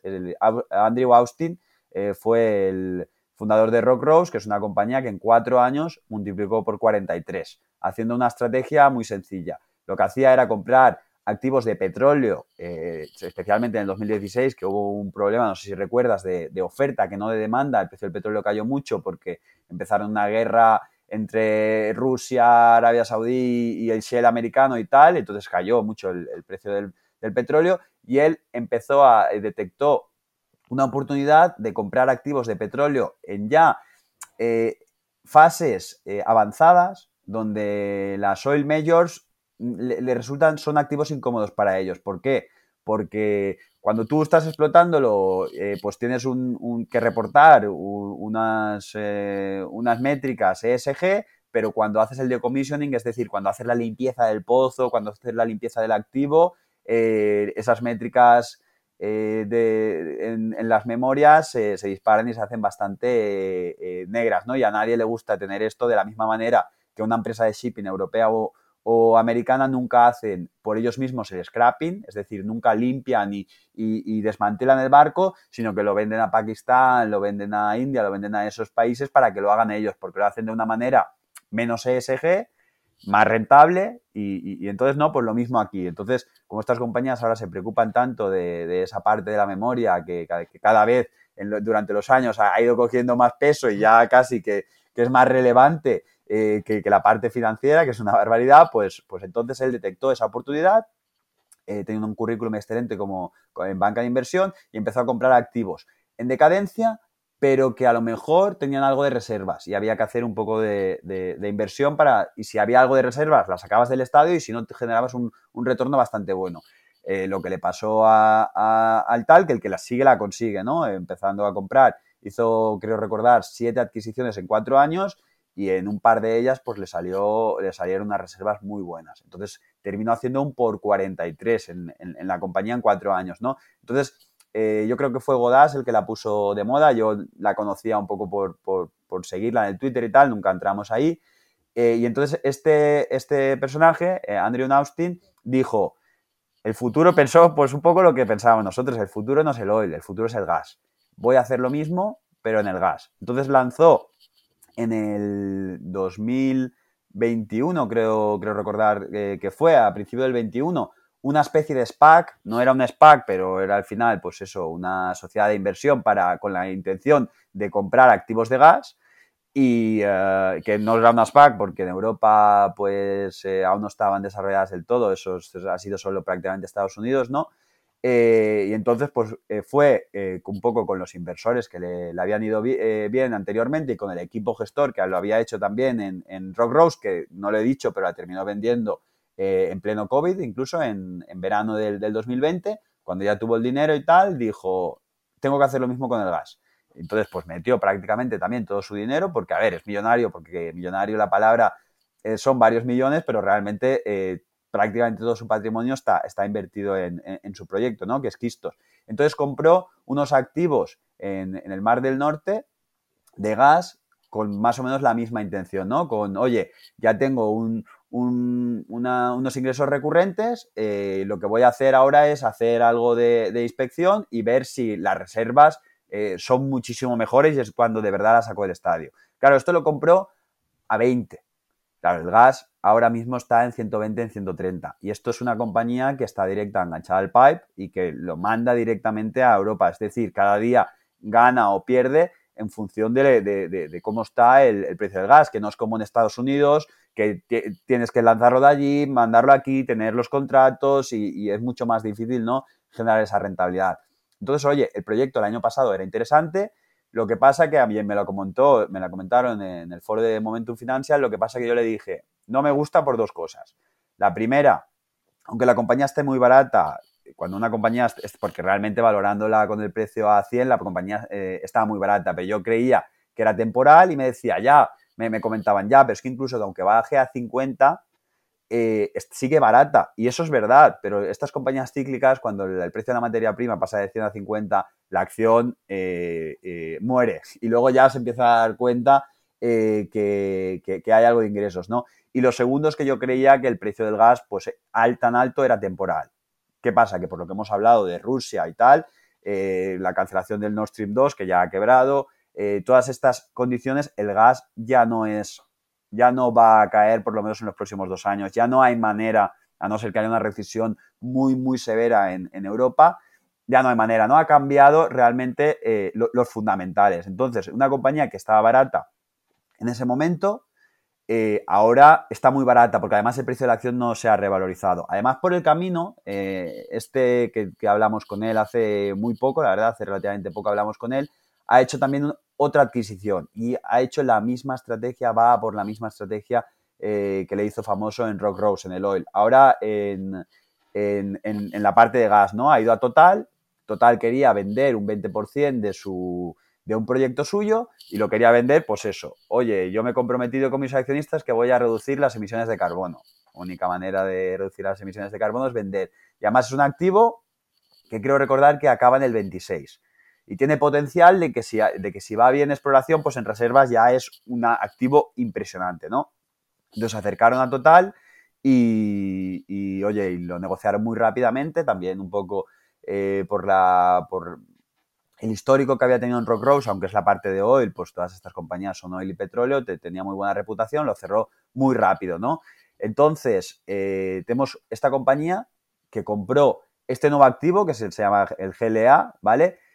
Y eh, con fecha 1 de enero del 2022, ¿vale? Pagó, eh, creo recordar de memoria que son 105 millones más unos 40 millones extra en, función de unos determinados precios del gas. ¿Por qué me gusta tanto, tanto Quistos? Y yo creo que aquí es, el, próximo catalizador y, lo que de verdad impacta en la compañía. Esta compañía es una compañía que iba muy bien, que tiene, tenía un activo que estaba funcionando muy bien porque el precio del gas había subido mucho. Oye, la acción también parcialmente lo había eh, lo había reconocido, sin embargo, eh, tenías la duda de que el precio del gas, oye, era temporal y iba a caer. Ahora tenemos que el precio del gas no es que sea temporal, es que va a tener por lo menos estructuralmente alto, por lo menos en el corto plazo, especialmente este año y el que viene, eh, en una compañía que está a menos de, y cuando hablo de PER, hablo de, de, no de beneficio, el beneficio no importa para nada en una compañía de este tipo, hablo de free cash flow, ¿vale?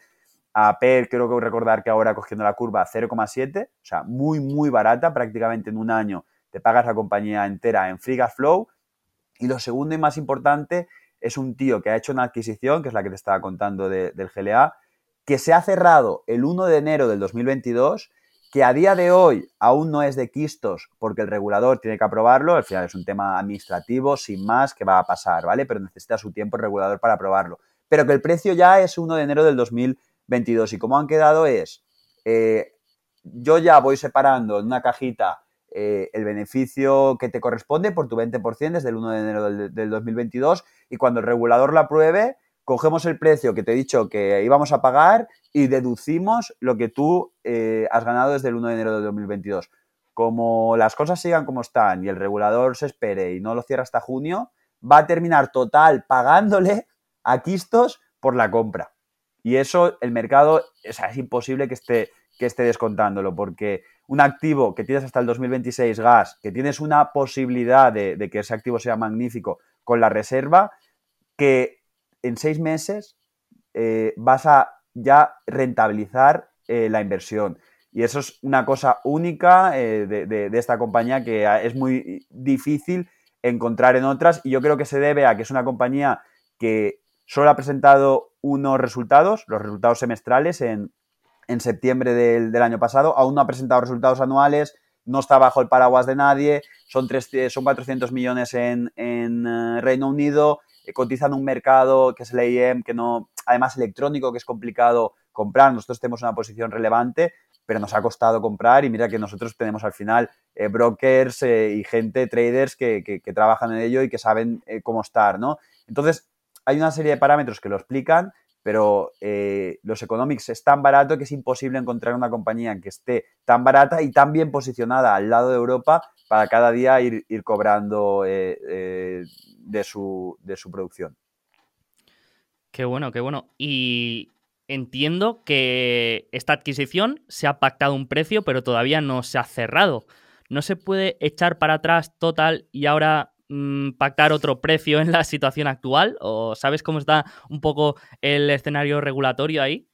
Sí, eso, es una de las preguntas que le, hicimos, evidentemente. Nada, no hay ninguna manera de, echar para atrás esta, esta, adquisición. Y lo que me dijo, me dijo, Gabriel, es que estás eh, muy focus en, esto. Esto para total son peanuts. Esto ni lo van a ver. Si él, ellos les da igual, tienen un portfolio súper grande. Claro, para nosotros es muchísimo pero eh, para nosotros cambia la compañía eh, significativamente, pero para Total es que le da prácticamente igual. Ellos tenían, además en la, en la, negociación, ellos tenían un precio en la cabeza y les daba igual, prácticamente igual dónde estaba el precio del gas. Ellos querían cerrarlo, lo cerramos muy rápido y, y lo que te digo, una, una compra que creía que iba a ser muy buena, eh, que le íbamos a amortizar en un plazo, no sé, a lo mejor dos años, la, estamos amortizando en, eh, y luego tener los otros cuatro gratis, por decirlo de alguna manera, eh, la vamos a amortizar en un plazo de seis meses. Y es que es muy, muy bestia. Y, te miras compañías de petróleo y te las miras que están baratas, están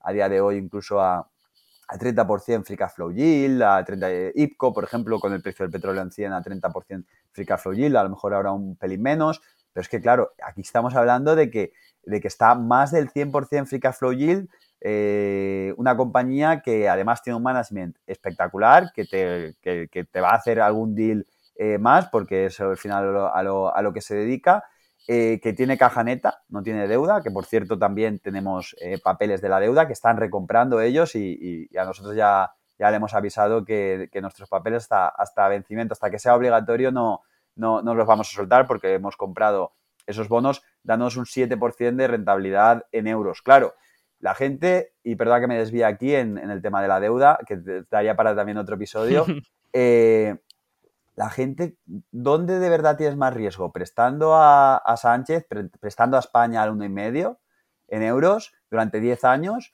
¿O prestando a una compañía 2024 al 7% anual en euros también, que sabes que eh, la generación de caja que tiene caja neta ya y la generación de caja que va a hacer en los próximos seis meses eh, o el próximos nueve meses paga la compañía entera? O sea, pues para mí eh, el riesgo eh, eh, no, tiene nada que ver y si la rentabilidad además cambia del 7 al 1,5, pues, pues imagínate, ¿no? Entonces, por eso pues estamos, yo creo que es la primera posición en el fondo de Gamma, en, Gamma Global, en, deuda, porque estamos muy tranquilos prestando a esta gente al 7%, y en, y en Sigma Internacional, cuando el año pasado conocíamos la empresa, pero no nos planteábamos entrar, pues ahora se han eh, han cambiado las dinámicas y hay que adaptarse y, desgraciadamente ha sido por, por, la guerra, pero al final pues poco podemos hacer ahí, ¿no? Y lo que tenemos que intentar es eh, pues explotar estas eh, oportunidades que da el mercado, que además esta es primera derivada, es, es, es fácil de entender. Yo en algún momento eso,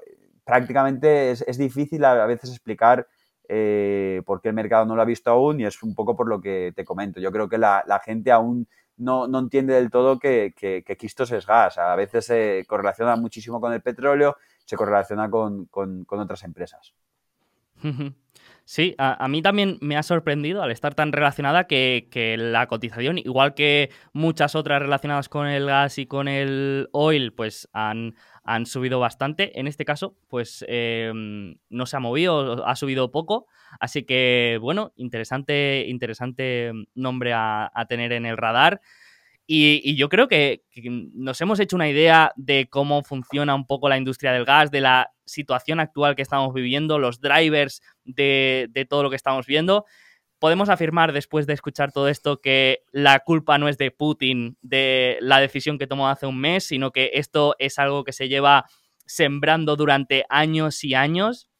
Me ha sorprendido mucho, o sea, la, la, influencia que tiene las decisiones políticas en, todo esto y, al final, o sea, si, si, analizamos, al final todo ha sido una, una una serie de decisiones políticas que, han llevado pues a, la situación en, la que estamos, ¿no?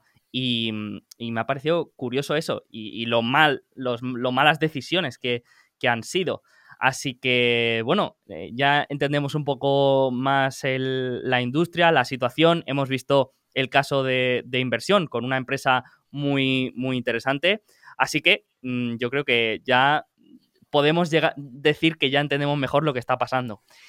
Y ahora, antes de, acabar, lo siento mucho, Gabriel, pero no te vas a escapar de una tradición que tenemos aquí en el podcast, que en la primera charla mm, te libraste por los pelos, pero que hoy no va a poder ser así, que es el cuestionario alfa, un cuestionario muy simple de 10 preguntas que, bueno, nos sirve un poco para conocer más a Gabriel, mm, algunas algunos eh, enfoques o ángulos que quizá mm, no vemos en, estas charlas como las que hemos tenido. Así que yo te las voy a ir lanzando. Mm, tengo que decir que me he portado bien, mm, siempre me, suelo portar bastante bien. Así que yo te las voy lanzando y, a ver qué, qué nos puedes decir. ¿Qué te parece? Perfecto, vamos allá. Vale. Pues la primera es, ¿qué dirías que es lo más relevante que has aprendido desde nuestra primera charla, desde hace dos años, estos dos años, ¿qué dirías que es lo más relevante que, has aprendido?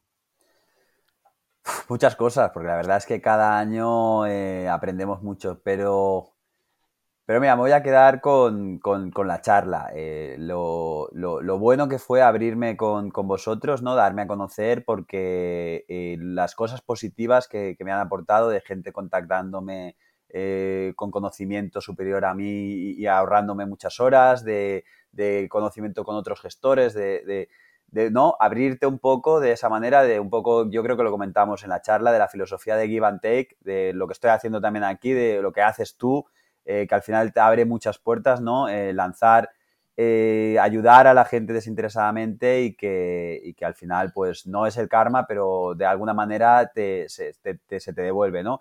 Yo creo que, es una, algo que ya entendía, que ya conocía, pero yo creo que a, raíz de, vuestra charla, pues fue a muchísimo más. Por ejemplo, el, fondo Sigma Internacional, que, pues hasta antes era, también había un fondo eh, que se llama RSR Renta Variable Internacional. Ese fondo nunca creció en partícipes. En el momento en que hablamos de Sigma Internacional, pues la gente tiene una recepción espectacular y hay ya prácticamente 500 partícipes en, menos de un año. O sea, es, una pasada, ¿no? Eh, eh, el agradecimiento y, la buena recepción de la gente después de, de abrirme y, vamos, todo, contigo empezó todo. qué bueno, qué bueno. Sí, a, veces los mejores aprendizajes son cosas que ya sabías o que ya intuías, pero que luego has, ido reforzando, ¿no? Y, creo que sí, me acuerdo que hablamos del libro de Adam Grant, de Give and Take, que comentamos que, que, bueno, te consideraba uno de los mayores givers que había en la comunidad inversora y, mira, pues no había caído, pero sí, sí, al final pues eh, el karma, lo que tú dices, o al final eh, todo vuelve, ¿no? Y, mira, me alegro, me alegro un montón. Y, no, no, me ha gustado, me ha gustado. Voy con, la segunda. esta, es, esta es divertida, me, va a gustar, va. ¿Qué acción le recomendarías a tu peor enemigo? A ver cómo... No tengo pues idea, no, sé por dónde. Normalmente tengo una intuición de qué va a responder el invitado, pero en tu caso no lo sé. Yo recomendaría, y, la tengo en cartera ¿eh? y puedo hablar de ella eh, abiertamente, OHL. Es la acción que le recomendaría al peor enemigo. Eh, que al final, oye, pues a nosotros de, una manera o de otra, pues hemos terminado ganando mucho dinero con la deuda, pero en la acción fue un error de inversión muy fuerte que, que, sé de buena tinta que no, que no fui el único, ¿no? Final, pues eh, que consideres que un modelo de negocio, el, error ¿no? que, puede tener o la acción que recomendaría es, eh, realmente no es, no es, error de, la compañía, es error del, inversor, entendiendo que el modelo de, negocio e, es, mejor de lo que realmente es, ¿no? o que ya lo malo, esta compañía ha cambiado, lo malo está detrás y que luego un poco cuando hablas con, la directiva anterior, sí que es verdad que la de ahora no tengo ninguna mala palabra para ellos porque lo han hecho, han hecho todo excelente, pero que te cuenten las cosas a su manera, que bueno, no diré mentir, pero, pero cerca, ¿no? Entonces, compañía eh, con un modelo de negocio que, no... Eh, que es, es, más flojo, más débil de, lo, de lo que piensas, que siga haciendo lo que, o sea, siga haciendo las cosas mal y que realmente pues tú eh, llegues a pensar o tengas esa confianza de que las cosas han cambiado por algunos comentarios eh, que, ves o algunas cuentas que ves. Y es un poco extrapolándolo al resto, ¿no? Eh, también de, compañías. recomendaría esto. Dicho esto, he dicho que OHL la, la tenemos en cartera, tanto acciones en menor medida como en, en deuda. Esto creo que es del pasado, eh, creo que esta vez sí que ha cambiado la compañía, pero bueno, es una compañía, yo creo que es la compañía que, más dolores de cabeza eh, nos ha dado desde 2018, creo que empezamos a invertir, pero eh, con mucha diferencia. Bueno, entonces no, no, no, le tienes tanta manía a este, a este enemigo, ¿no? Porque le has recomendado una empresa que, que, llevas en cartera, pero bueno. Eh, sí, pero eh, le, recomendaría que la compre cuando yo, en el, en el 2018, que en teoría era una caja neta, una historia de caja neta, una historia de muy bonita y muy fácil. Además, lo que nos atrayó de, de la historia es que era muy sencilla. ¿Cómo era posible que en España, en un mercado como el español, eso no estaba pasando desapercibido. y luego te das cuenta ¿no? de, los, er, de que los errores, de que realmente que se estaba equivocando eras tú. Y muchas veces pasa, ¿eh? muchas veces ocurre que el mercado, más veces de las que creemos, está, eh, tiene, está, está acertado. Pero bueno, eh, en general, ¿no? Eh, o al menos desde mi punto de vista, al final, pues hemos terminado generando unas buenas rentabilidades, significa que tan acertado está siempre. Perfecto. Una empresa que te gustaría que cotizara para poder invertir. Y no vale la que seguro que estás pensando, que no vale Mercadona. Mercadona sería muy interesante que, cotizase y que diese algo más de información, aunque da bastante para ser privada.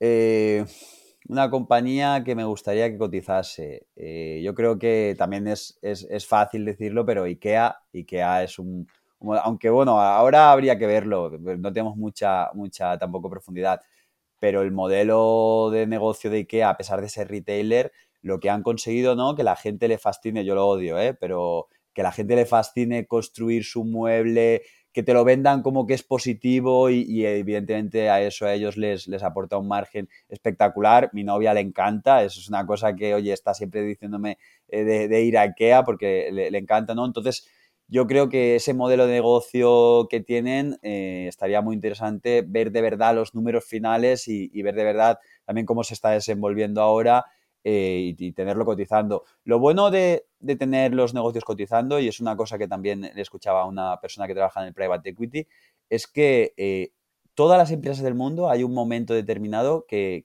están baratas. y en el private equity no pasa eso, porque eh, una persona, eh, Google, eh, Microsoft, todas estas compañías estaban llegando a PER 10, a PER 12, o sea, o, por debajo de PER 10 en un momento determinado. Una Google privada no se vende a PER 10.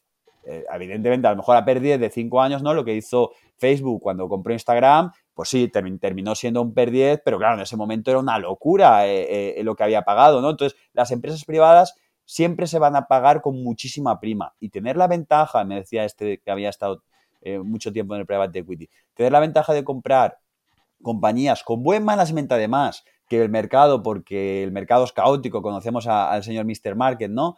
Eh, que te dé la oportunidad de, comprar esos precios sin tanta preocupación, porque realmente el management es bueno y si, y solo por un, una distinta horizonte, eh, horizonte temporal, eh, es, un tesoro. Entonces yo, lo, yo estoy contento con las SPACs, yo estoy contento con, todo esto, aunque se ha ido de madre y, por burbuja, ¿no? Pero realmente estoy contento de que haya muchas, muchas, muchas empresas cotizando. Y estas SPACs, eh, yo creo que, puede ser interesante empezar a mirarlas, empezar a mirar qué negocios tienen dentro, porque hay muchas que se habrán quedado con el título de SPAC y deben tener negocios muy buenos cotizando dentro a múltiplos eh, muy interesantes. Así que IKEA por quedarme con una, pero en general que cotizasen todas.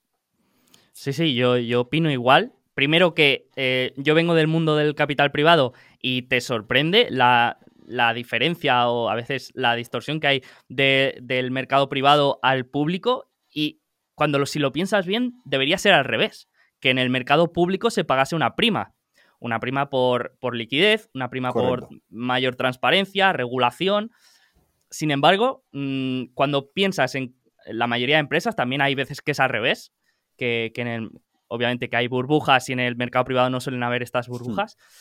Eh, pero sí que es verdad que hay empresas que las miras y dices, es que esto, si, si viene un private equity y lo quiere comprar, es que podría pagar a lo mejor el doble y, sería el precio normal que está, que está comprando. Sí, sí, es, es muy curioso. Y después, mm, que yo, yo también lo he pensado, ¿no? Que ojalá se, se eh, redujera de alguna manera la barrera o la burocracia que hay para convertirse en empresa pública, para que más empresas de menor tamaño eh, pudieran acceder a, cotizar. Lo que pasa que, claro, que o sea, los costes de, mantener una empresa pública son mucho más altos que una, que una privada, ¿no? Entonces, mm, no, no para todas tiene sentido. Pero sí, sí, mm, definitivamente sería, sería mucho mejor y, y habría más, un océano más grande en el que pescar. Una empresa que si te dieran la oportunidad, te gustaría dirigir. Imagina que te dicen, te podemos poner al mando de cualquier empresa del mundo, la que tú quieras. mm, ¿cuál crees que te, gustaría? A mí, aunque creo que los modelos de negocio no, me gustan, pero a mí me gustaría eh, una empresa de fútbol. a, lo, mejor no el Valencia, que tiene más problemas, pero Madrid, un, ¿sabes? Que, que te la capacidad, sería una pasada eh, estar dirigiendo. Y realmente no debe de ser fácil porque todo el mundo termina haciéndolo mal, excepto cuatro personas concretas, una de ellas Florentino, que otra cosa no, pero eh, en el fútbol poco se le puede achacar, ¿no? Como ha dirigido el Madrid y, mira la, diferencia con, cómo se ha dirigido el Barcelona, ¿no? Pensando en el corto plazo y haciendo barbaridades. Este tío a largo plazo y si Cristiano no, no pasa por la masa salarial fuera y si, o sea, es una locura el, poder que tiene Florentino. Pero lo que me encantaría es, dirigir eh, un club de fútbol. Yo creo que mejor que, que Lim, eh, que Peter Lim, el del Valencia, lo, podría hacer. Eh, seguramente, seguramente. Aparte, mm, tú eres un buen asignador de capital, estoy seguro que, ficharías a, grandes promesas. Sería el, segundo, el Monchi 2. Perfecto. Una bandera que consideres mm, de desinversión inmediata, una bandera roja. ¿Qué, es, ¿Qué crees tú que es lo que menos te gusta ver en una empresa? No, más, es, un tema más eh, eh, cualitativo, a lo mejor es eh, que me mientan, que la empresa mienta, hay muchas mentiras, pero si yo he llegado a la confianza con los que hablo de que cuando no me quieren decir una cosa no me la responden, pero no me mienten, que es muy diferente. Estaba hablando eh, con José Ruiz de Alda hace poco que en SafeTile creo que era eh, el, eh, uno de los del fundador estaba vendiendo acciones y lo que le había dicho, no, es que estoy vendiendo acciones porque me, voy a, me he divorciado, voy a comprar una casa, no sé qué, y oye, pues tiene su lógica, tampoco pasa nada, le preguntas y te contesta eso, está bien y lo que necesitaba es la acción alta para vender las, las, máximas posibles porque lo que realmente estaba pasando es que un competidor eh, que era una persona que se había enfadado con la empresa, estaba haciendo lo posible no desde un punto de vista económico, sino desde un punto de vista de intentar destruir eh, la compañía y, luego pues en los siguientes años pues, pues se ha visto, ¿no? Entonces, si me mienten, eh, es una barrera que, no estoy dispuesto a luego volver a, porque ya no confías en, esta persona, ¿no? Una cosa es que no te quieran contestar una cosa, que, que eso pues, oye, casi nadie habla mal de su empresa o casi nadie reconoce que el momento no es el ideal, ¿no? A no ser que ya, oye, pues si el precio del petróleo está a 10, pues tampoco me puedes decir, pero puedes hablar de que vendrán tiempos mejores, ¿no? Tampoco me puedes decir ahora. Pero otra cosa es, es, mentir, que eso eh, es, muy diferente. Y eso es eh, algo que, desde hace años eh, he empezado a decir, oye, esta, o sea, prefiero no invertir en esa compañía que al final como te has dicho antes, el, océano es muy grande, a, tener, mantener esa posición porque luego eh, la confianza nunca vuelve a ser y no estás cómodo con la posición. Un defecto que te pondrías como inversor. Un defecto. Eh, pues. Esta, no es fácil. Esta eh, no pero, es, pero es interesante. Tengo muchos. Te voy a contestar primero el, eh, la pregunta que cómo se contestaba cuando le preguntaban en una entrevista normalmente, ¿no? Que te estás la primera entrevista de trabajo y te dicen un defecto, en sea contestas que soy demasiado eh, metódico y detallista y entonces pues a veces eh, utilizo demasiado tiempo en, una compañía o en, un proyecto, ¿no? Y debería de ser más optimizable, que es un poco, oye, te estoy diciendo que tarda un poco, pero al mismo tiempo te estoy diciendo que, que mm. soy, que soy muy bueno, ¿no? Como, el eh, que dice que soy demasiado perfeccionista. Eso, correcto, es, eso. es eso. Pero no, eh, defectos, eh, defectos tengo muchísimos. el que pensaba, es que te estoy pensando, bueno, tenía que haberlo pensado antes, tengo mucho seguro. El que pensaba que era un defecto mío y que es algo, yo creo que innato de todas las personas, que cuando pones la cara por una empresa, la cara por una tesis, luego te quedas con ella hasta el final, ¿no? Yo pensaba que también me pasaría, pero eh, en TK, yo había hablado mucho de TK y se reconoce perfectamente, yo empecé hablando de TK a 7 y terminamos saliendo y, hablándolo públicamente de TK a 4, o sea, fue una inversión mala, ganamos dinero por, porque se movió mucho la acción durante, durante ese tiempo, pero realmente el coste de oportunidad fue fatal, ¿no? Pero cuando estuvo, tengo tres vídeos eh, larguísimos en YouTube, tengo el Twitter lleno de tal, pero cuando hubo el momento y vi una cosa que realmente cambiaba, dije, no, o sea, salimos de TK, eh, a pesar del apego de, que me han asociado mucho con este nombre y la cambiamos por Flex. Lo expliqué, fui, fui muy transparente. También es verdad que la acogida magnífica de la gente, la gente lo entendió. Eh, también al final, pues es eso, ¿no? Cada uno tiene que hacer su, propio análisis y yo colaboro con mis datos y, pongo el dinero donde, donde la boca está, ¿no? Eh, y pues tuve la, flexibilidad que yo pensaba que, no iba a pasar, pero tuve la flexibilidad para, para poder comprar eh, otra compañía.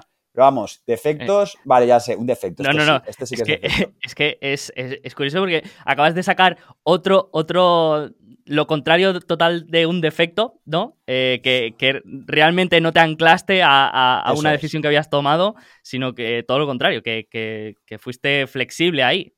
Sinceramente, yo en un momento determinado eh, pensaba, como estaba ya mal, tenía pocas probabilidades de ir mal, al final fue mal porque nos engañaron también, otra, vendieron ticket y LNG, eh, lo mismo que en Golar, pero pensaba que, me quedaría atado. Pero bueno, el defecto, y este sí que, sí que es bueno, soy muy desorganizado, muy, muy, muy desorganizado. Eh, trabajar en equipo me cuesta mucho porque cuando miras mi modelo, cuando alguien me pregunta el modelo, pues me da incluso vergüenza pasarlo porque es imposible entender nada mis notas son un desastre, eh, yo lo tengo todo en la cabeza y trabajo muy bien cuando yo soy solo yo. Y uno me dice, cuéntame la empresa, te la cuento perfecto, miro mis notas y te la cuento. Si te mando mi documentación, eh, no, tengo que primero dedicar un día a organizarlo y, estoy ahora trabajando con Carlos Antiso a ver si, me da algún tip eh, de mejorar y tengo que mejorar. Algo que igual también necesito tu ayuda, necesito algún libro, necesito algo eh, que me estructure el cerebro. Yo creo que también se me nota cuando hablo. Eh, hablo, eh, me pasa como mi padre, que también es Gabriel. Me preguntas por el tiempo y, ah, termino hablándote de que la comida de ayer estaba muy buena. me pasa lo mismo. Pero bueno, es algo que tengo y, tengo que ponerle ahora solución de verdad porque es imposible trabajar con todo tú solo. Si quieres escalar, tienes que trabajar en equipo. estoy intentando, pues eso, meter a Adrián en algunas otras eh, tesis y me es muy complicado meterlo en, mi manera de trabajar porque también, pues oye, ayer me acosté a las eh, tres y media o a las cuatro, eh, o sea, tengo un ritmo muy raro y eso necesito, si necesito un poco optimizarlo, mejorarlo, yo creo que me irá mejor. Ese es muy de Michael Barry, ¿no? Un poco ahí de... Sí, lo que pasa es que yo creo que no tengo Asperger. vale, vale. Y, y, lo contrario, una cualidad que tú creas que quizá Mm, tengas y otros inversores no, o que consideres que eh, por encima de la media, algo que mm, de lo que estés contento en el aspecto de inversión? Hombre, la, flexibilidad eh, que la hemos hablado antes, que no creía que la tenía y se ve que, sí, que oye, que el, al final ser un ejemplo. Lo, importante es el, retorno a partir de ahora y no el coste de oportunidad o, o, lo que hayas, eh, las horas que hayas utilizado. Pero otra yo creo que no sé si para alguna gente a lo mejor no es bueno, para mí sí, yo creo que soy bastante eh, numérico. Eh, en el sentido de que hay mucha gente que entiende la tesis y, cualitativamente, y oye, y le va genial y, es de admirar, pero yo lo necesito llevar todo a números, prácticamente todo a números. Y al final, lo que me he dado cuenta es que muchas eh, historias, cuando las he llevado a números, no han encajado y, han y he terminado teniendo razón por, por pasarme esas horas, ¿no? Eh, trabajando esos números, trabajando, oye, esto no cuadra, esto no sé qué, discutiéndolo con el director financiero, tal. Y yo creo que es algo que, eh, por, igual por las enseñanzas de Warren Buffett, que lo dice así, que luego habrá que ver cómo trabaja de verdad en el laboratorio, ¿no? Pero es como, ah, los números no son relevantes, esto también lo, lo que siempre han promulgado en el Value en España. Con una calculadora simple multiplicas el beneficio por 15 y listo, ¿no? Yo eh, creo que he descubierto bastantes errores y bastantes trampas eh, montando bien el modelo. Y luego también en el, COVID, yo creo que también lo comentamos, eh, me he sentido más seguro, igual es confianza, falsa confianza, ¿no? Pero me siento más seguro cuando veo, oye, esto está haciendo esta rentabilidad, esto es sostenible de verdad, estos rates están aquí, esto lo, llevas al número de verdad y, no sé, a lo mejor por, porque mi cabeza es más eh, de números y, menos de, letras, ¿no? Luego, pues los idiomas me cuestan eh, muchísimo, pero bueno, cada uno tiene sus ventajas y a mí eso me, me, da una seguridad y una confianza y creo que es, que es importante trabajar y creo que en España se trabaja poco. Sí, sí, yo, yo también he notado un cierto desprecio al Excel en el ámbito de inversión y, yo soy de tu, de tu quinta y yo soy bastante partidario de, de, que al final tu modelo, mm, obviamente tienes que tener un trabajo de análisis cualitativo, pero al final el modelo pues, te ayuda a, a, entender mejor las magnitudes y, y creo que, mm, a ver, no, no, no en todas las empresas, obviamente, hay empresas en las que tiene más sentido que en otras. Precisamente yo creo que en el, en, el, sector que hemos hablado hoy, pues quizá tiene bastante, bastante sentido. Así que no, no, animo a todo el mundo a aprender modelización y, hacer trabajo en Excel. Perfecto. No sé si te acuerdas, pero en la primera charla que tuvimos también hablamos de activismo y de outsiders. Eh, me, parece que contaste la anécdota que le, le habías regalado el libro de Outsiders. ¿Puede ser al, al equipo directivo de PAX, si no me equivoco. Al equipo directivo de PAX, sí. Vale. Que por cierto, eh, ahora justo me he acordado, ¿cómo has visto alguna mejora en la asignación de capital de la empresa, eh, no solo con el libro, sino también pues, con, esfuerzo de los accionistas que habéis estado más en contacto con, con ellos? Sí, desde entonces eh, han recomprado bastante para, ser una compañía, oye, hay que ponerlo en contexto, ¿no? Tampoco es una empresa eh, caníbal, que se llama, ¿no? Pero hay que ponerlo en contexto, no habían recomprado nunca y desde entonces yo creo que de memoria diría que han recomprado el 4% del market cap, que no está nada mal para una compañía que nunca había recomprado y especialmente en dividendos eh, han aumentado muchísimo el dividendo, han pasado de de 6 céntimos ahora que están ya en, 30 y van a seguir aumentando el payout. Y luego también, eh, y muy importante, antes prácticamente no hacían eh, inversión en ellos mismos, por decirlo de alguna manera, lo, tenían todo subcontratado y se han dado cuenta de que también eh, es importante tener esta, esta herramienta ¿no? y tener algo más de control sobre, sobre la cadena y están haciendo una inversión de, de unos 500 millones de Hong Kong dólar, que es bastante eh, ah, en, China, en, una nueva factoría que especializada en Android y que yo he escuchado lo que han contado los, los, proyectos y algunas fotos y, va a ser una pasada y, para aumentar, para doblar capacidad, o sea que lo tienen muy claro de que los próximos cinco años van a ser eh, muy importantes a la compañía. Y entonces es esto, antes no invertían en nada, el CAPEX siempre era nulo, recompras nulo, era simplemente almacenar caja eh, y, y esperar y ahora, oye, eh, sí que han aumentado, el, sí que han mejorado el capital allocation, aún les queda. A ver si, si, escriben Outsider 2 y, mandan. qué bueno, qué bueno. Pues justamente te quería preguntar si, si tenías algún outsider actual, o si más no, un, empresario que, te guste especialmente por lo que está haciendo. No tiene por qué estar en, cartera, sino pues, alguno que, te, te guste especialmente. Bueno, tengo que hablar de, los de la cartera, eh, que son los que más mejor me conozco y, yo creo que ya hemos hablado de, de Audrey Austin, de, de, Quistos, el CEO de Quistos. Eh, creo que es un hombre hecho a sí mismo. Eh, creo que lo que hizo en Rock Rose multiplicando por 43 en cuatro años no lo puede hacer cualquiera. Es una cosa que realmente, oye, dentro de un negocio que podemos hablar de que es commodity, ¿no? lo que ha hecho que siempre tienes algo de suerte, pero claro, la suerte se busca y lo que está haciendo ahora en Quistos, eh, también eh, la compra que ha hecho, eh, que le ha hecho Total, la compra que le hizo a Tulip, es algo que está al alcance de, muy, de muy pocos, ¿no? Como analiza de verdad la, la, toda todo el proceso, ¿no? Que evidentemente siempre tienes que tener algo de suerte, pero que, que realmente pues la visión que tiene, y ya no tanto de largo plazo y en negocios que son fáciles de, de, de ver, ¿no? Oye, pues el, el iCloud pues va a ir muy bien en los próximos años eso y tienes que estar ahí invertido, ¿no? Son, sino en este, en este tipo de negocio, que es, más, algo más complicado, más cíclico y tal, eh, cómo se mueve es, espectacular y yo creo que es, alguien a, que, a quien destacar. Perfecto. Mm, me, gusta, me gusta. Eh, no sé si conoces, eh, hay una web que, descubrí hace un tiempo y me gusta bastante, se llama Long Bets. Y, y bueno, ahí hay dos personas que hacen una apuesta sobre una predicción a largo plazo. En, algunas, en algunas de ellas hay dinero de por medio, en otras no. Pero la gente suele hacer predicciones, mm, digamos, no evidentes.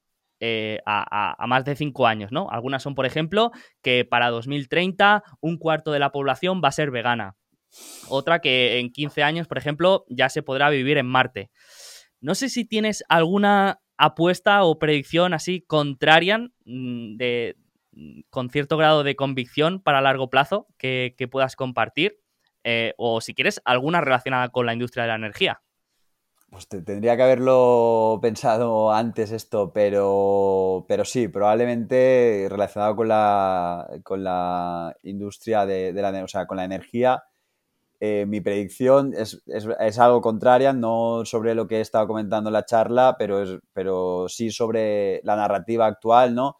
Y es que eh, la inflación se va a mantener elevada, especialmente por el componente energético, el petróleo, y el gas eh, se van a mantener en estos niveles, por encima de 100 el petróleo, bastante más tiempo de lo que, de lo que la gente piensa y todo el mundo, al final los grandes inversores siguen pensando que es algo temporal y que cuello de botella y que va a ser este año, pero yo por, por tirar el triple me veo en 2025 con aún el petróleo en, 100, en 100 euros, en 100 dólares el barril.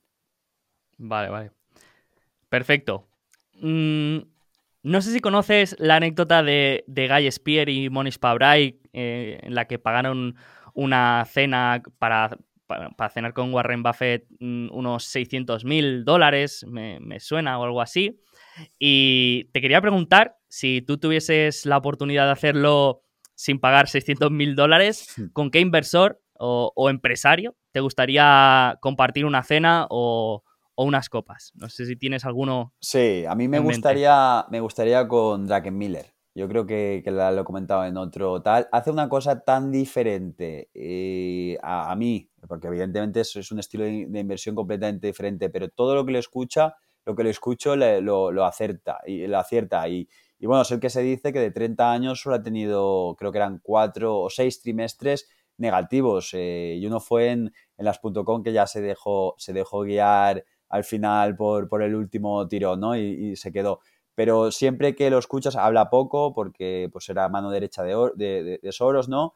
Es eh, realmente, o se dice que es el, el que tuvo la idea de verdad que casi tumba al Banco de Inglaterra con, con, la idea de la libra, aunque la ejecutó y siempre está la, la, cara de Soros, al final las ideas buenas siempre eran de, de Miller. Y me encantaría porque él lo cuenta, pero, pero claro, de lo que cuenta lo que realmente después hará eh, es complicado. Me, gustaría saber cómo va siempre dos pasos por, delante del mercado, cómo había eh, comentado este año eh, y lo comentó, es una charla pública en noviembre, que iba a vender todo el SP500, que iba a entrar fuerte o que estaba entrando fuerte en commodities, o sea, todo un poco lo que, lo que va hablando se, se, cumple. Y una de las predicciones que me chocó de verdad y que cuando la pensé la hice mía tiene que ver con el Bitcoin. Lo que él dice es que el Bitcoin no lo ve aún eh, como moneda del futuro, por decirlo de alguna manera. Tampoco lo ve del todo en largo plazo como reserva de valor, o al menos lo que yo le, le he escuchado, que sí que tradea y que sí que compra, no significa que no pueda lucrarse en el corto plazo porque este es un tiburón, ¿no? Pero que está convencido de que con todos los cerebros de Stanford, de, eh, Harvard trabajando, que el futuro va a ser otra cripto que tenga, que no tenga los problemas eh, estructurales que tiene Bitcoin, ¿no? Que al final yo tampoco soy entendido, pero un coste energético del minado eh, muy elevado, luego las transacciones pues tampoco, con importes superiores tampoco son muy, muy elevadas y aquí corrígeme porque no tengo casi ni idea de Bitcoin, pero es un poco lo que, lo que escuchaba, lo que entendía. Sin embargo, en el futuro, eh, ahí eso ya se ha abierto, esa puerta ya se ha abierto y no tiene ninguna duda de que de largo plazo los bancos centrales van a perder su poder en eh, función de otra moneda que sí que de verdad va a ser mucho más ágil y va a solucionar los problemas que a día de hoy tiene el Bitcoin.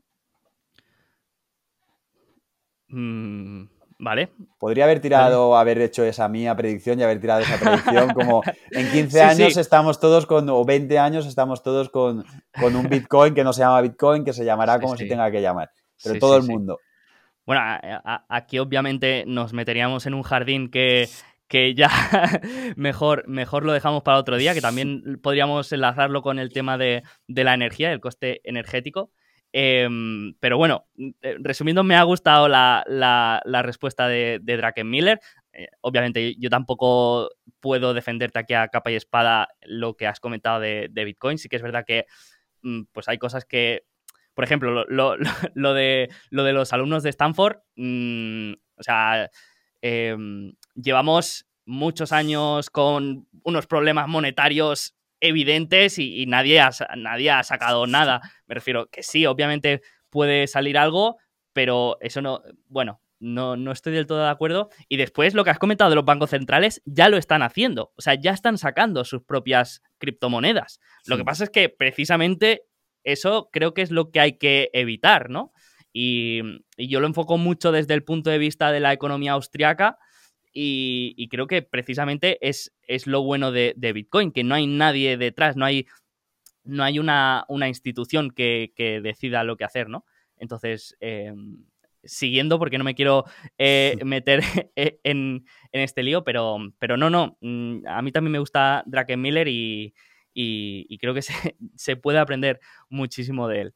Y ya por acabar, te voy a lanzar la última, que es en, en qué estás enfocado ahora mismo en aprender o en mejorar, qué es lo que estás estudiando, si algún sector o alguna temática o algo que digas, pues me estoy concentrando aquí ahora porque quiero, quiero aprender esto.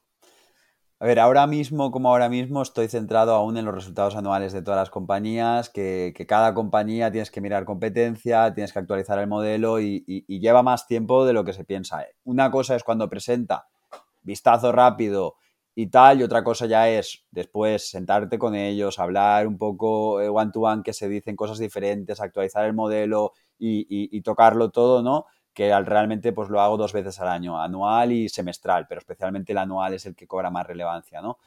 Eh, pero sí que estaba un poco enfocado en algo que, tú tienes bastante más que, aportarme a mí que yo a ti, que es el, negocio del cannabis, en, especialmente en Estados Unidos, ¿no? Eh, cómo está evolucionando eso, si se puede sacar provecho, eh, porque no parece que la primera burbuja ya explotó, que es al final lo que pasa, ¿no? Primero sube, eso es lo, mejor de, todas las industrias. Primero sube muchísimo, se calienta, entra todo el dinero tonto y luego eh, desaparecen y ya nadie habla de ellas, pero esa tendencia secular sigue, sigue para adelante y lo hemos visto en, o sea, yo creo que en todas las empresas empiezan así, todo empieza así, pasará con, a lo mejor con el metaverso también, se calentará tal y luego realmente eh, pasó con las impresoras 3D, pasa con todo. Qué bueno, qué bueno. Me acabas de abrir otra puerta a otro jardín sobre el que, sobre el que ahora no nos, no nos vamos a meter, pero eh, seguro que cuando quieras mm, tienes todo, todo mi tiempo para, explicarte cómo lo veo yo, que tampoco me considero pues, un experto porque es muy complejo, ya lo hemos comentado, que al final pues cada estado tiene una, una una situación regulatoria diferente y, hay muchos, muchos aspectos ahí a tener en cuenta. Es, es complejo entenderlo bien el mercado del cannabis, pero eh, es muy interesante y estoy seguro que, encaja bastante con tu filosofía, así que te animo, te animo a meter mano ahí y a estudiarlo, que, hay faena y, es, muy entretenido. Y Gabriel, eh, no te voy a entretener más porque llevamos ya dos horas de, de charla. Solo te puedo decir que, como siempre, me ha encantado. es un placer eh, charlar contigo y, aprender. Y te lo dije en la primera charla, se nota cuando hablamos eh, el, nivel de comprensión que llegas a tener de todos estos temas de, la industria, de las empresas, es que realmente se refleja el trabajo que, hay detrás. Me acuerdo cuando estuvimos hablando que comentaste que, le habías dedicado más horas a Golar que, que al CFA y, realmente eso no son exageraciones, sino que, se ve que, es real y que hay muchísimo trabajo detrás. Así que, mm, Gabriel, te lo digo verdad, muchísimas gracias por, tu tiempo, por venir a, compartir todo, todo, tu trabajo, tu conocimiento. Y, nada, ¿dónde te podemos encontrar? ¿Dónde podemos ver tu trabajo? ¿Dónde podemos saber más de Gabriel para aquellos que aquellos pocos que todavía no te, no te sigan? Pues Estoy más activo en, Twitter. Al final es la única red social que tengo. Tengo LinkedIn, pero lo tengo abandonado. Eh, y luego las otras redes sociales no, tengo. Eh, así que en Twitter, eh, buscándome Gapcasla, pues arroba Gapcasla es, me pueden encontrar. y si no, evidentemente, pues siempre si tiene alguien alguna duda, mandándome un mail a gabriel.castro.singular.am.es. Y nada, siempre encantado de, ayudar y de, contribuir aquí al proyecto que estás haciendo de, mejorar la cultura financiera de España. Pues, pues nada, Gabriel, muchísimas gracias de nuevo y espero que no sea la última. Nos vemos en la siguiente. Muchas gracias. Hasta luego.